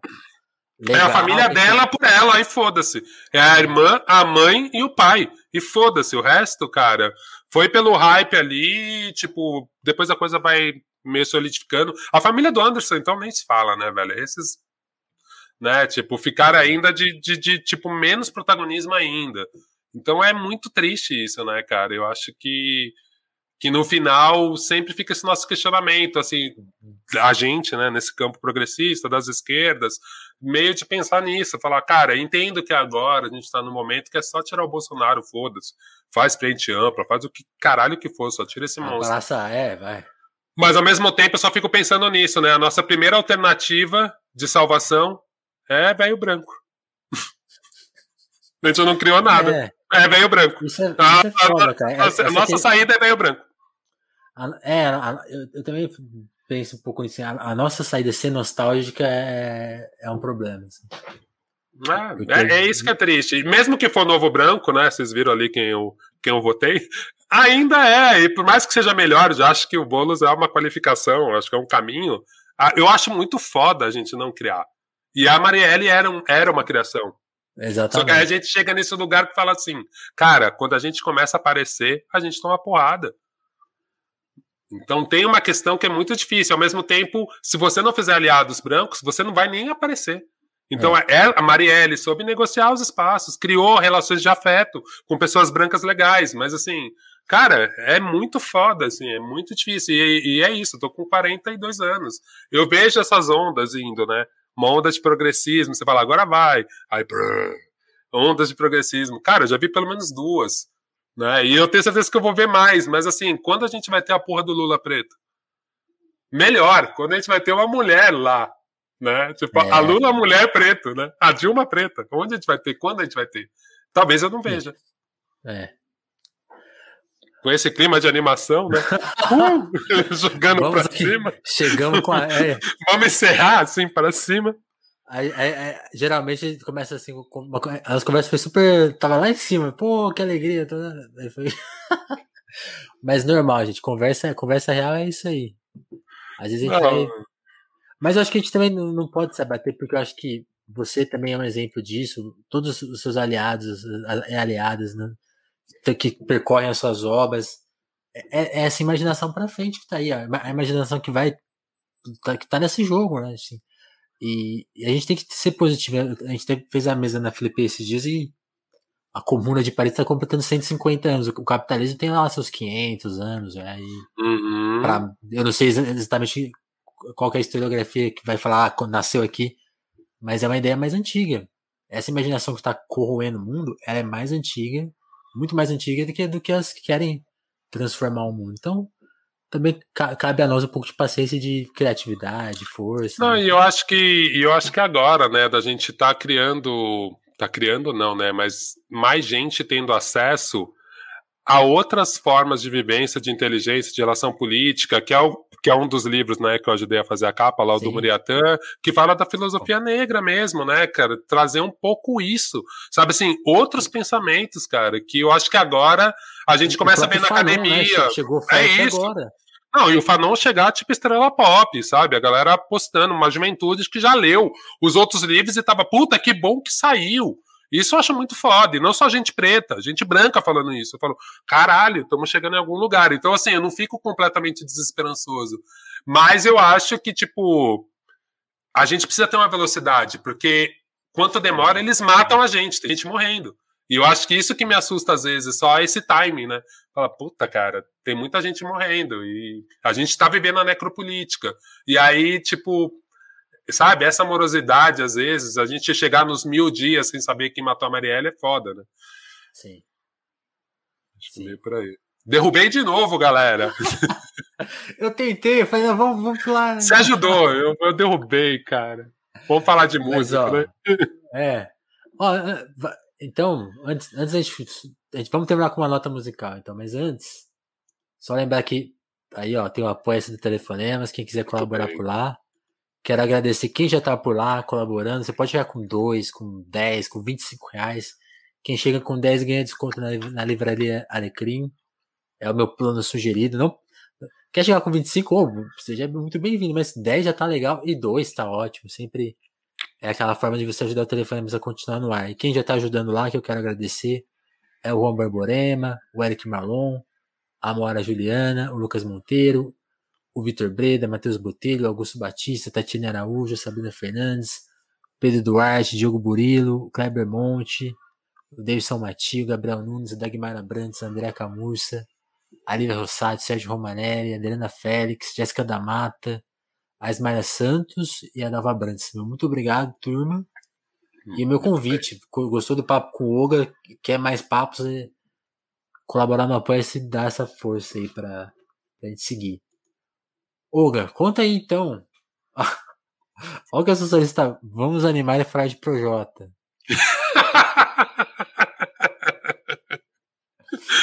ai, ai. Cara, se falar de BBB vai render um outro, um outro programa. Quem vai ganhar o BBB, então? Separa mais. Quem eu queria. Quem eu queria agora quem seria o João. Quem, quem vai, eu queria o João. Eu queria o João com a Camila Segundo, porque a Camila vai ganhar muito mais dinheiro quando ela sair, né? A Juliette, eu tenho, eu tenho minhas questões com a Juliette, mas eu acho que a Juliette que vai ganhar porque ela é que joga melhor, assim, ela apavora, ela, ela tá no ano 3000 ali. Ela já entendeu que o lance é mídia. Assim, se ela controlar o ego dela, ela ganha fácil, tipo, fácil. Se ela parar de ser pouco Euliette, ela vai ganhar muito. Mas no mundo ideal para mim seria dar dinheiro para o professor. A gente precisava fazer um professor ganhar alguma coisa nesse país. Então, se o João ganhasse Camilinha em segundo ali para ela ter bastante mídia e fazer o dinheirinho dela. Aí o terceiro, se for o Gil ou a Juliette, ainda preferi o Gil. Eu acho que para mim tá massa. Porque a. Juliette é. já, ela já ganhou dinheiro. A Juliette vai ser, tipo, ela já ganhou o um programa na Globo já, né? Ela já vai sair com um programinha. Cara, essa mulher é muito carismática, ela é muito foda nisso. Mas me incomoda às vezes que eu falo, mano, não é sobre você. Eu queria estar do lado de Juliette e falar, velho, agora não é sobre você. Não é sobre você, não é sobre você. Mas, mas tá divertido acompanhar. Eu, eu, eu parei de acompanhar porque eu, eu, eu entrei torcendo pro Lucas, né? Eu já conhecia ele. Também, eu só, eu só assisti esse ano por causa do Lucas, daquela treta, né? E por causa do documentário, eu falei, pô, esse moleque é mais esperto, que legal, né? E eu aí... tinha acabado de, ter, de ver o documentário. Da Elisa Capai. Muito foda, né? Justamente, para mim me pegou meio ali, assim, eu falei, cara, e assim, conheço, né, não, sou amigo do Projota, mas conheço ele, conheço a Carol, então para mim tava muito interessante essas pessoas, é o que eu falo, assim, de ter um núcleo com mais negros, tal, tal, tal, funciona para mim, né, eu acho interessante, mas assim, eu quero ver o Boninho Preto. Tipo, a mudança vai ser quando o dono do jogo quando for, for o preto. Aí que você ficar botando peça ali é legal, mas é a gente servindo para os caras venderem para ter anúncio. Sim. Mas já era, já era interessante essa outra dinâmica de mostrar que os pretos são diversos, né? Tem o mais cara, tem o mau caráter, tem o mais de direita, tem o de esquerda. Isso é legal, a gente não é um bloco. Então eu tava achando interessante essa dinâmica. Mas aí aquelas pilantragem que começou a rolar com o Lucas, a gente tudo agoniado assistindo, tá uma tortura, velho. E aí. Só que aí eu não consegui abandonar, porque aí você desenvolve um afeto, né? tipo, você fala, cara. Entendi.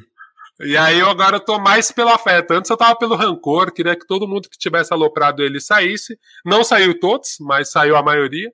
E aí agora eu já tô meio no afeto, já, tipo, querendo ver o que, que vai dar essa merda, assim, tipo, Entendi. pô. Mas vamos lá, né?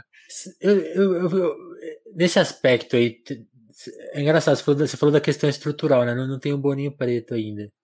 E, e quando, justamente quando fazem um BBB mais 50-50, um dos, um dos lados do racismo, que é essa cobrança exagerada, também se revela, né? Então, tipo, as votações recordes serem contra a Carol. Ah, ah, mas a Carol apavorou lá. Realmente, mas quantos brancos já não apavoraram no BBB e não tomaram 98, né? Você, você, você viu esse aspecto? Ou, ou Cara, eu, a gente? Eu, a gente até gravou um Braincast, um Perhaps falando sobre o BBB, mais, mais pelo viés do rap, então depois vocês procuram aí, Perhaps BBB.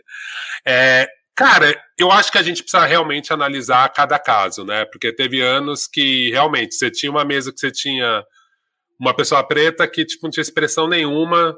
Aí tinha uma pessoa branca que era tipo o segundo preferido e um branco mau caráter. Aí, tipo, realmente, num caso desse, o branco mau caráter ia sair com muito. Mas se fossem um, três pessoas, duas mais ou menos, vira guerra de torcida. Então também eu nem gosto de analisar assim, porque, principalmente nos últimos anos, cara, com os ADMs, Mudou é. muito essa lógica. Foi o que a gente viu do Rodolfo. Ele foi salvo porque os ADMs da Juliette mandaram votar na Sara. Então, assim, não adianta ter. E ele foi salvo por pouco. Mas não adianta ter uma onda progressista se os ADM da Juliette falam, bota na Sara. Foda-se. Tipo, porque assim, no final, pra tirar Bolsonaro machista por Bolsominion, tanto faz, né? Tanto na cabeça faz, de é. quem tá ali, que gosta da, da Juliette, para eles, eles foram pelo jogo. Então, também eu não gosto de levar tão a sério. Por isso que Legal. eu falo assim: você quer que eu faça uma leitura política do BBB e com mudança de preto, tal, tal, tal? Bota um boninho preto. Aí eu acho que a gente vai ter, porque aí todas as regras, a edição, ela vai ter um outro olhar. Tanto que assim, as pessoas achavam que a Camila era planta até agora. Mas eu não fiz isso, mas eu não vi. Eu não vi, tipo, isso é exatamente é a quantidade de aparição em câmera na edição da Camila né? Então eu não vi isso. Entendo que ela tinha um jogo bem mais discreto, ela não é igual a Euliette, que se mete em todas e eu, eu, eu, eu, e fala super bem com aquele jeito, de, e é divertido igual a Juliette é, tal. Entendo, não é isso. Mas eu acho que tem um viés que é um viés, meu, ali, ó, aquele viés que tá na cabeça é, do editor é, branco. É invisível, na, é. Entendeu? Nem acho que o cara Se ninguém falou pro cara que é pra ter mais preto aparecendo, nananana, não vai ter. E aí é muito fácil, que é o que eu, que eu vi muito com o Lucas, assim. Acho que foi um post que eu fiz, até deu uma repercussão, que assim, é muito fácil transformar preto em vilão. A gente viu com o Babu. Com o Babu foi assustador, assim, tipo. Até do Lucas, tipo, eu até agora tô tentando entender o que, que era que aquele povo tinha tanta raiva do cara. Era só um bêbado chato. Pelo amor de Deus, como um monte de bêbado chato tem. Tipo, Isso que eu fiquei né? em choque, porque no dia que teve a, a treta com ele, eu, eu, assisti, eu tava assistindo. Era, era a época que eu ainda tava assistindo mais. Assim, eu lembro de ver uns pedaços da festa e falar assim: Pô, por que, por que estão brigando com ele? Ele não fez, sabe? Eu, eu, até hoje eu não entendi por que que brigaram tanto com ele. Não, e que, Depois isso ele que eu começou, acho ele ruim. começou a sofrer em sequência, aí virou sofrimento, sofrimento, sofrimento. E é isso que eu falo que é ruim o viés da edição. Porque a, a edição poderia ter salvado ele, ter Ter salvo ele. resolvido, né? Tipo assim, ele Porque a edição poderia mostrar que, tipo assim, mano, cê- olha, olha o exagero. Olha por que que esse povo tá surtando. Por causa disso. Ele falou isso, mas a menina rebateu na hora. O jeito que montaram o programa pro povo do sofá, pra quem não viu no pay-per-view, e eu não sou tão desocupado pra ficar vendo pay-per-view o dia inteiro, mas acho que eu vejo mais Ficou, do que só a ficou uma TV mostra. muito séria, né? Ficou, tipo, Ele, assim, a, a edição transformou. alguém? Então, a edição, de certa forma, transformou ele em vilão pra depois transformar ele em vítima. Mas transformou ele em vilão primeiro. Então, aquele esporro, principalmente aquele esporro da Camila, chamando ele de otário, otário. Você fala assim: se eu sou o editor preto, eu nunca ia deixar os dois pretos brigando daquele jeito. Quando a Camila, que era a pessoa boa, porque a Carol era completamente doida ali, mas a Camila, que era, e a Lumena tava exagerando, né, em alguns aspectos. Depois a gente viu que nem tanto, mas enfim. A, a, a Lumena, a Lumena as- em alguns momentos realmente dá pra você fazer uma leitura bem mais complicada dela. Mas assim, quando a Camila, que tinha uma sensatez, surta com o cara, bota o dedo na cara do cara, ali, cara, eu, eu, pro povo do sofá, eu não deixaria passar aquilo. Quando deixou passar, fudeu, porque até os próprios pretos estavam querendo que o Lucas saísse. Falou, ah, esse maluco também tá passando, né? E aí ferrou tudo. Então, acho que tem umas questões que são. E eu acho que, assim, talvez subjetivamente, nem tô falando que eu conscientemente não deixaria, mas talvez subjetivamente eu achasse muito feia aquela briga. E não deixaria. E eu falo que é isso que é foda, porque a gente pede todas essas questões que são do viés, que são subjetivas, a gente pede quando a gente não tem preto no poder. E é isso que a gente tem na Globo, né? Subir o escalão, você não tem preto no poder. A gente vê hoje em dia como tá muito melhor você ver uma porra de uma Globo News quando tem um monte de preto ali falando. Tipo, ok, o preto que tá ali falando, ele não é o dono do jornal, não é igual o Bonner. Mas ele vai fazer um filtro. A Maju faz um filtro nas coisas que ela fala. Opa. E até, e até inconscientemente. E é isso que às vezes eu vejo que, putz, se a gente não tá no poder, se a gente só tá ali como mais uma pecinha para garantir essa representatividade vazia, tipo, puta, é legal. Eu volto a dizer, eu acho um progresso ter mais preto no Big Brother. Tipo, eu acho um progresso. Mas tem mais preto para se expor, tem mais preto para fazer besteira, tem mais preto para fazer um monte de coisa também. É legal enquanto sociedade, daqui a um tempo vai ser legal a gente discutir essa pluralidade dos negros, a gente não é um bloco, né? Mas nesse primeiro momento foi bem dolorido ver, assim, foi bem estranho, assim, falar, porra, queria ter, por isso que eu volto a dizer, eu queria ter o Boninho preto. Eu trocaria todos eles, podia ter um preto só. Mas se o dono do programa fosse preto, é que não teria, né? Sim. Se o dono do programa fosse preto, eu não teria um preto só. Mas eu acho que seria mais honesto, assim, tipo. Ima- Imagina o Boninho preto com um monte de branco lá, que, que recorte que dá pra fazer, da, de tirar uma, Não, um sarro. É, ia pegar os, plan- ia pegar os brancos mais bizarros que tivesse no mundo. Só botar psicopata lá e falar, e aí?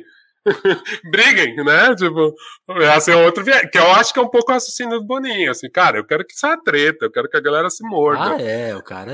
Eu não quero Camila, eu não quero esses pretos conscientes. Camila e João pro Boninho deve ser um inferno, né? Eles não se matam por besteira, eles são amigos. Tá- Eles, eles não compram qualquer briga. Realmente, pra dinâmica do jogo, eles são muito conscientes demais, né? Tipo, porra. Então eu Eles, entendo. eles né? dão trabalho, né? Porque você tem que ficar caçando. O que, que eu vou contar? E aí, e aí o editor não consegue contar a história. Aí você fala, cara, essa menina falou uma coisa legal. Porra, explora o lado de humor dela, explora o lado do João. Pô, o João teve uma puta conversa legal com o Gil, falando de faculdade, blá blá blá. Porra, só que o editor ele sabe que ele, tipo, pelo direcionamento do Boninho. Mano, o lance é treta, o lance acho, é, é maluquice, o lance é sendo engraçada boba. E aí fica aquela edição que você fala, cara, fica um dó de quem vê só pela TV, né? Porque vê um outro programa, né? E você acha que tem chance desse, desses dos, dos caras, tipo, o homofóbico lá ganhar, o, o, fumante? Cara, há dois anos atrás a gente teve uma racista declarada ganhando, né? Tem muita chance. Tem muita chance. Tem muita ah, chance. É. Porque assim, tem que lembrar que o Rodolfo, ele é. Assim, a gente esquece. Porque você não esquece, né? Eu posso esquecer, né? Cara, o Brasil não é São Paulo, caralho. São, o Brasil, por mais que se tornou um país urbano, Cara, os códigos, os valores estão muito próximos do Rodolfo. Tem muita gente. O sertanejo é a música mais ouvida do Brasil. Por mais que o funk fique ali no segundinho, o sertanejo é o primeiro. Então, ele traz muita cultura, traz muita. Né, muita gente se identifica com ele. E aí, quando ele fala no discurso dele, e tem essa dificuldade de pôr em prática, eu não vou julgar se é um discurso verdadeiro ou falso, mas quando ele fala que tá querendo mudar, desconstruir, blá blá blá blá blá blá, cara, puta, muita gente pode se identificar ali, né? Então eu entendo que é mais complexo, assim, porque o cara, para mim, ele tem o carisma de uma samambaia, mas para algumas pessoas não, porque ele traz todos aqueles códigos, né? Isso é muito então, louco, né? Para algumas pessoas ele é uma referência, né? Porque é, é isso que é foda. E é um artista, e tem é. a mídia, e tem a música, e a música dele é bem feita dentro da estética dele. Então, puta, é meio difícil que isso é interessante dessa dinâmica de famosos e não famosos, né? Tipo, porra, olha, olha o que o cara traz aí. Não que eu acho que ele tem uma puta fanbase gigante, mas, cara, certamente alguém que não tá num grande santo urbano consegue passar pano por um monte de coisa que a gente não passa. Né? Mesma coisa da Eliette. Eliette também falou umas coisas bifóbicas ali. Tipo, meu, quis falar umas coisas que pega mal. Mas eu entendo que muita gente se identifica com a, com a Juliette falando, pô, ela fez a melhor da intenção, ela tem o irmão gay, blá blá blá. Então dá pra entender esses níveis, né? A vida não é o Twitter, né, velho? Que você falou uma coisa errada. Ah! Não, a vida é mais complexa, a gente entende. Né? É, Mas. Eu, eu, fico, eu, fico, pensando assim, é, às vezes na, naquele destaque do Instagram, me aparecem os perfis de sertanejo, assim, tipo, a estética, os debates, a conversa que tem ali, ela ela é muito menos tensionada que a, que a nossa, por exemplo. Assim, tipo, pra assim, caramba. Questão racial não é discutida. Ah, tem um, tem um fascista no poder? Mano, vida que segue, cervejinha, o carro. Os, os, tem, tem outros. Assim, isso é muito louco. A gente tem que pensar que no Brasil existem vários outros time, outras timelines, para usar um, um, a, o visual da internet, uhum. onde os, os, debates são outros mesmo e, e, e, e e essas pessoas que têm que ser convencidas em algum momento de oh, se atente para as coisas. Né, e principalmente sonhos, né, cara? Sonhos de consumo, sonhos não só de consumo. É isso, né? A gente vê a discussão assim: o jovem não quer ter mais carro. Que jovem? O jovem de São Paulo que tem Uber, né? Classe média. Tipo, o jovem da Zona Leste já quer ter carro, né? Tipo, né? Tipo, o jovem do interior quer ter uma picape para ele levar, para ele trabalhar. E aí você vê o povo falando, não, ninguém mais. Um gigante de preferência, né? Que gaste 5 litros de gasolina por quilômetro. É outra relação, né? De espaço, de tudo. Então, às vezes, eu fico meio com isso. Assim, a gente entende que o, que o interior tá super tecnológico, tá super avançado, tem espaços urbanos grandes, alguns sonhos são parecidos, mas tem outros valores mesmo que não são, né? E acho que isso, isso é o mais interessante do jogo. É isso, né? De certa forma, assim, tipo. Só que aí quando entrou os ADMs e eles tiveram muito poder, a gente perdeu essas referências. Então, acho que dos últimos anos, o jogo tá meio fluido por causa disso. Cara, se a pessoa fizer uma estratégia tão boa, que é a grande sacada da Juliette, ter, meu, uma DM incrível, uma equipe muito foda, muito esperta, e ela ser uma pessoa muito carismática, cara. Pff, é muito difícil bater essa mulher, cara. Não é ter jeito, não. aí, aí a pergunta é inevitável: um dia veremos Olga Mendonça no BBB? Nunca. Nunca. Velho, eu seria a pessoa mais. Eu acho que eu sairia na primeira semana, velho. Imagina naquelas festas, cara. Tipo, não ia dar certo. Eu ia achar muito esquisito. É verdade, cara, você não ia beber. Eu não ia beber, eu não ia saber dançar direito. Tipo, eles iam ach... Nossa, eu não ia saber cantar um monte de música lá. Algumas eu sei, os de funk eu sei. Mas o sertanejo eu não manjo nada. Tipo, puta, ia ser uma pessoa muito estranha na festa, cara. Não ia dar certo, não. Eu acho que na primeira festa eles iam perceber que pegaram a pessoa errada. Eu acho que o resto eu conseguiria disfarçar. Mas na primeira festa ali, eles já falar, puta, não deu. Puta, cara. Beleza. Esticamos, a gente ficou esticando o pau, chegou uma galera aqui na live que tá mais movimentada do que no começo. Vocês têm perguntas pro Oga? É que é o horário, né, velho? Esse horário já. Chegamos, já aqui tá... no prime, chegamos no prime time aqui do YouTube. Olha aí, ó. Vocês trabalharam hoje? Hoje é feriado, não é? Pff, não. Quem? Pra quem? Ó, se, se fizer pergunta, eu, eu, eu, eu, leio aqui. Mas, Hugo, a gente, falou, a gente queria falar de música, já que a gente tá dando volta, se você tiver tempo, me, com, tem, me conta assim, algum, algum, essa coisa de discos, assim, que te, te, A gente falou de afeto, assim, qual, qual que é o seu referencial musical que, te, que, te, que, que, que conta a sua história, assim? Cara, acho que o principal é o rap, né? O principal é o rap, assim, porque foi esse lugar, né, que eu consegui juntar. Ah, o rap e o hip hop, de certa forma, né? Mas porque essa questão multimídia cultural que eu sou, ela tem muito a ver com hip hop, né? Você pode se expressar desenhando, dançando, tipo, fazendo essa pesquisa sonora, porque o DJ é um pesquisador, e aí o rap é uma cultura que ela vem dessa lógica do remix, então assim, se você gosta de rap, né? você tem que gostar de rock, de jazz, de tudo, porque tem um sample ali em qualquer outro lugar. Vai estudar música. Se você gosta de hip hop de verdade, você gosta de música pop, você gosta de tudo, você não tem filtro. Então eu acho que, de certa forma, nessa questão do afeto, assim, quando eu penso culturalmente, o hip hop cara, é minha base de cultura. E aí vem outras coisas, tanto que eu brinco muito, né? Que eu não fiz faculdade de design, mas eu gostava das capas da Blue Note. E tudo que eu tinha que saber de design tava naquelas capas dos 60 ali. Uma capa da Blue Note é uma aula, né? Tipo... Porra, peso, ritmo de fonte, as fontes com foto boa, tipo, meu, harmonia de composição. Então, assim, eu acho que tem essa questão da música, principalmente ter crescido numa época do vinil, que a arte era muito importante, ela vendia o disco de verdade, né? Porque ele era um objeto na loja que tinha que trazer informação, mas tinha que te gerar um interesse. Se eu colar aquela parada, opa, curiosidade olhar e falar, caramba, quem que é? Né? E eu acho que, putz, então, de certa forma, o hip hop, em, em, em princípio, pelo fato de expandir minha cabeça para várias estéticas diferentes e querer estudar, e hoje em dia eu tenho muito essa brisa de descobrir músicas do mundo, né? Eu quero saber quem que é a banda de hip hop na Alemanha, no Ghana. Eu, eu piro muito ficar pesquisando e achando e descobrindo e achando umas coisas maluquinhas, né? Um, um dos últimos achados para mim é um cara que chama Ioni, que ele, ele na verdade é, ele é do Marrocos, a família dele é do Marrocos, mas ele cresceu na Alemanha. Mas assim, o som dele ele rima em alemão, mas ao mesmo Nossa. tempo ele mete espanhol no meio. Aí tem som dele que é meio ragaton, tem som dele, cada som é meio de um jeito. Ele é um ator na Alemanha. E aí ele é mané alemão, mas com sotaque turco, que é o, os maloqueiros de Berlim fala igual turco, né? Que é essa geração dos, dos filhos de turco. E aí, puta, Ioni, a Ioni é com Y-O-N-I-I. É um dos caras que eu acho mais interessantes, assim, que eu acho que é um pouco esse fruto desse mundo. É, ele tem uma visão decolonial sem ser, né? Tipo, puta, é isso. Eu sou, eu sou alemão, mas eu misturo com uma caralhada de coisas de vários lugares, tá minha ancestralidade aqui, mas ao mesmo tempo ele tá assimilando o som do mundo. Esse é um dos caras que eu acho mais interessante, assim. Pensando no rap mais comercialzão, assim, eu acho uhum. que ele é puta cara legal, assim. Então tem muita coisa interessante na música, eu acho que a música te abre para essas para essas pesquisas, né? Você começa a ver o designer, você vê o, vê o, cara que fez o clipe, aí você fala, caramba, eu ontem eu tava gravando um braincast e eu indiquei um canal do YouTube que chama Descus, Descon, meu, meu espanhol é uma merda. Desconstruindo é o, é o cine. Tipo, desconstruindo o cinema. E é um cara que ele é arquiteto e ele vai buscando várias coisas na arquitetura.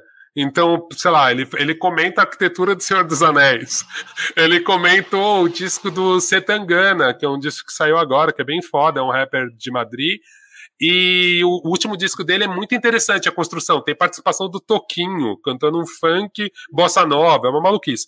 Mas assim, esse cara esse, no esse, YouTube. Esse cara, tá, esse cara, tá, bombando, porque a, a Flávia Durante participou aqui ontem ela me falou: Setangana tá, fez um puta disco. Então.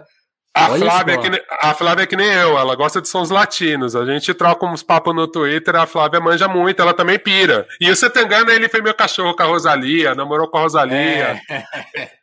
É. Ó, eu e a Flávia, a gente gosta da Rosalia, ó, antes de ser modinha. Então, ela realmente. Não, o disco dele é maravilhoso. Ele é mó crápula, mas o disco dele é foda. E, e, mas o que eu achei mais legal é que eu cheguei no clipe, eu cheguei no, no som dele, na verdade. Tinha ouvido, eu já conhecia ele da primeira banda de rap dele, que era legal, mas eu não gostava de ser tangana porque era muito ragaton tosco, assim. Mas aí, quando eu vi o vídeo desse cara comentando o arquiteto, que saía nos clipes dele, que era a década de 60, da arquitetura de Madrid. Aí eu falei, caralho, deixa eu ver esse disco. e aí eu cheguei no disco. Então eu acho muito legal esses caminhos que a música sempre faz, né? Como esse objeto que tem várias artes envolvidas, cara, a gente frita, né? E aí você começa a ir um pouquinho mais profundo e pesquisar, você vai abrindo um leque de, de novas informações. Tem alguma pergunta aí, cara? Você tá vendo aí? Não chegou, mas eu, ah, tenho uma, uma pra gente fechar. E nacional? Qual que é o nome nacional que te, te emociona, assim? Puta, tem vários, hein, cara. Ah, é que emoção é foda porque bate em afeto, né? Eu, assim, é isso. O último eu, disco. Eu, mirei, eu mirei nisso mesmo. É, então, o último disco do Rico, pra mim, é, puta, obra-prima, né, velho? Obra-prima. É isso, eu tô muito próximo. Eu fiz a capa, não desse último disco, mas do EP. Enfim, né? Trabalho com o Rico já há muitos anos, já é amigo mesmo. Mas não é porque é meu amigo, não. Mas, puta, que disco foda, assim. E como eu conheci a maioria das músicas, ele me impactou naquela coisa que é do formato álbum, né? Já de ser um álbum curtinho, mas assim, cara, que sequência boa. A vinheta, principalmente aquela vinheta que tem a mãe dele falando, tipo, falando com o Rico, ó, vai ter o caminho do ônibus, ó, pode botar o fone de ouvido, porque vai demorar, vai ser meio chato esse caminho. Cara, aquilo é de uma beleza, de uma sutileza, assim, porque de certa forma aquela fala, uma vinheta para mim, diz muito do que, que é o jeito que o Rico faz a música. Cara, o Rico é um desses artistas novos que ele não fica esfregando na sua cara. É assim, ó, velho, essa aqui é minha dor. Ou esse aqui é meu amor. Eu só quero que você esteja perto de mim, mas pode pôr o fone se você quiser, pode ficar de boa. Já tô valorizando a sua companhia, saca? E eu acho que, de certa forma, é um disco que ele é um pouco isso, né? Um disco que ele não é estriônico, né? Hoje, principalmente quando você vai pro rap ou pro pop, tudo é alto, tudo é muito. Olhe para mim, eu sou a pessoa mais foda do mundo. Ah, não, cara, tipo, relaxa, ó. Olha essa batidinha, entra nisso, Pô, vou falar um dia ruim que eu tive, eu vou falar de um amor ruim que eu tive, eu vou falar de um dia bom, eu vou falar que, meu, a gente funciona melhor nisso. E essas sacadas que eu acho muito foda, assim, umas frases que tem no disco que eu acho do Rico muito genial. Eu não vou me lembrar, me lembrar direito a rima, mas quando ele fala que é o, o filho do carroceiro vendo a criança no carrossel, saca? Tipo, Sim. é muito foda você ter essas duas imagens na cabeça, sabe? Tipo, e acho que isso Rico é, a poesia do Rico é muito rica imageticamente falando. Eu, eu já vi o take, saca? Não é à toa que eu fiz clipe pro Rico, assim. E o, e o clipe que eu fiz para ele não tinha storytelling nenhum, assim. Era tipo, Rico, o que vai dar pra gente fazer numa viagem, eu documentando tudo, vai ser fazer clipe de rap anos 90, câmera na tua cara, os cortes cincadinho, vai ser muito ah, essa performance. É, é, é, é o riquíssima, né? O Riquíssima e o Riquíssima Remix. As pessoas não viram remix, eu amo remix, eu gosto muito do clipe. Tem um remix do Marral e eu fiz um remix do clipe. Aí eu peguei outras imagens e, tipo, tem essa brincadeira. Não, é... é pesado. Marral já participou aqui do Já vi, eu ouvi, achei foda. Não, Marral é incrível. E aí, e aí tem um pouco isso, assim, eu acho que o Rico ele tem essa questão imagética que é muito foda. E essas imagens, assim, cara, quando ele fala, né, numa das músicas, quando ele fala, né, que o futuro é um caminhão-pipa, né? E para muitos no Brasil, o futuro é um caminhão-pipa, que é muito isso, né? A gente está discutindo a internet, quando morrer, vão upar nossa, nossa alma numa bolha. E tem gente que está esperando o caminhão-pipa, saca? Tipo, é. E o Rico consegue botar isso numa música, tipo assim, cara, ele traz uma tese de mestrado numa frase, numa música de amor. de Nossa, dor de cotovelo. Né? E isso é muito foda. Eu acho, eu acho um disco que me pegou muito. Mas é isso, a gente teve os puta lançamento, né? Jonga junto. É, puta, uma galera, assim. Eu tô falando dos maiores, mas tem muita coisa. Eu tô muito esperando sair o disco de remix da, da Afro Buda, as coisas que essa menina da Buda, né? Das coisas que ela tá lançando. Eu vi ela fazendo uma versão da. vou ouvir. Cara, segue essa menina, o perfil dela é Afrobuda, com H. Ela tem uma versão que ela fez da Vanessa da Mata. Puta que pariu, assim, ela fez uma versão de Claudinho Bochecha. Fora as músicas dela são legais, mas essas versões que ela tá jogando só uns pedacinhos, eu já tô tipo assim, mano do céu, o que que é isso? Então assim, o tempo inteiro eu tô vendo muita coisa. E as coisas vão, vão batendo e eu vou, tipo, jogando nos caderninhos. Eu tenho uma, uma playlist que é que é para meus amigos no Spotify, que eu boto todas as loucuras que eu tô pesquisando o tempo inteiro. Já tem uns 30 dias de playlist lá, porque eu vou jogando tudo. Ah, que e, procure, e lá tem um, tem um monte de maluquice, é só seguir lá. O, você falou do Rico, eu só queria mencionar, assim, tipo, o Rico tem um texto, não sei se você chegou a ler na Carta Capital.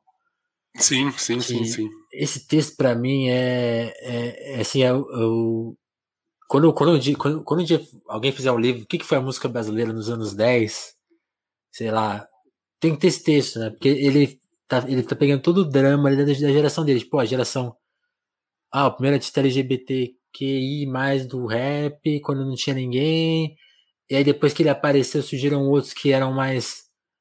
mais sim senhor pro mercado, ele sempre mais um pouco mais retraído na dele, porque ele tem, ele tem essa veia mais pessoal, mais artística, mais, mais cifrada, né? Ele, ele não vai fazer uma música muito apelativa.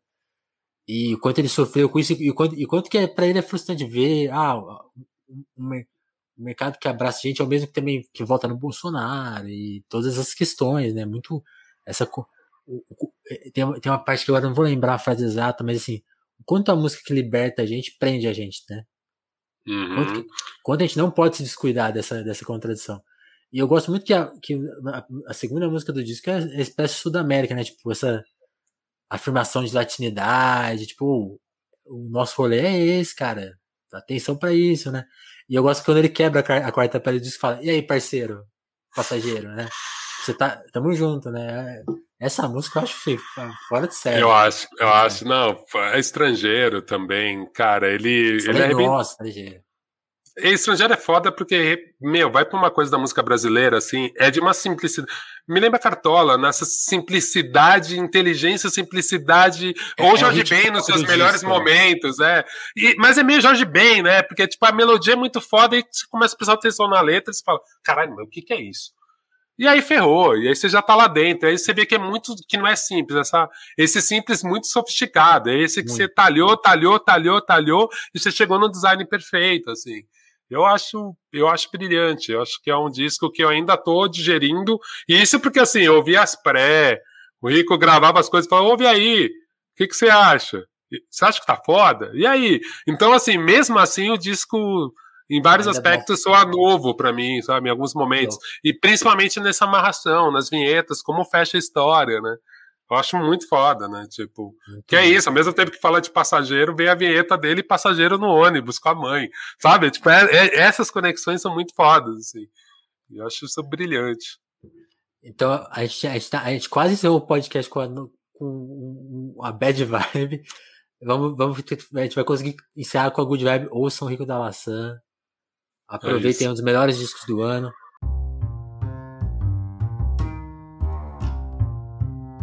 Olga, queria te agradecer muito pelo papo. Que isso, valeu, valeu. Foi não, muito boa essa conversa. Quase cheguei em duas horas. Quase, esse. esse não bati esse, esse recorde. Esse recorde é, é de Amaury Gonzo e do Tuxo, do Nada Tá Bom Nunca. Mas é, a gente vai ter outras oportunidades de tentar bater essa. Tá certo. Obrigadão, viu? Demais. Assim, tô orgulhoso de estar no telefonema, só tem gente foda aqui. Então, consegui aí botar meu nominho nesse espaço incrível. Boa, valeu. Valeu, viu, Vini? Um abração. Valeu, cara. turma que acompanhou. Um abração.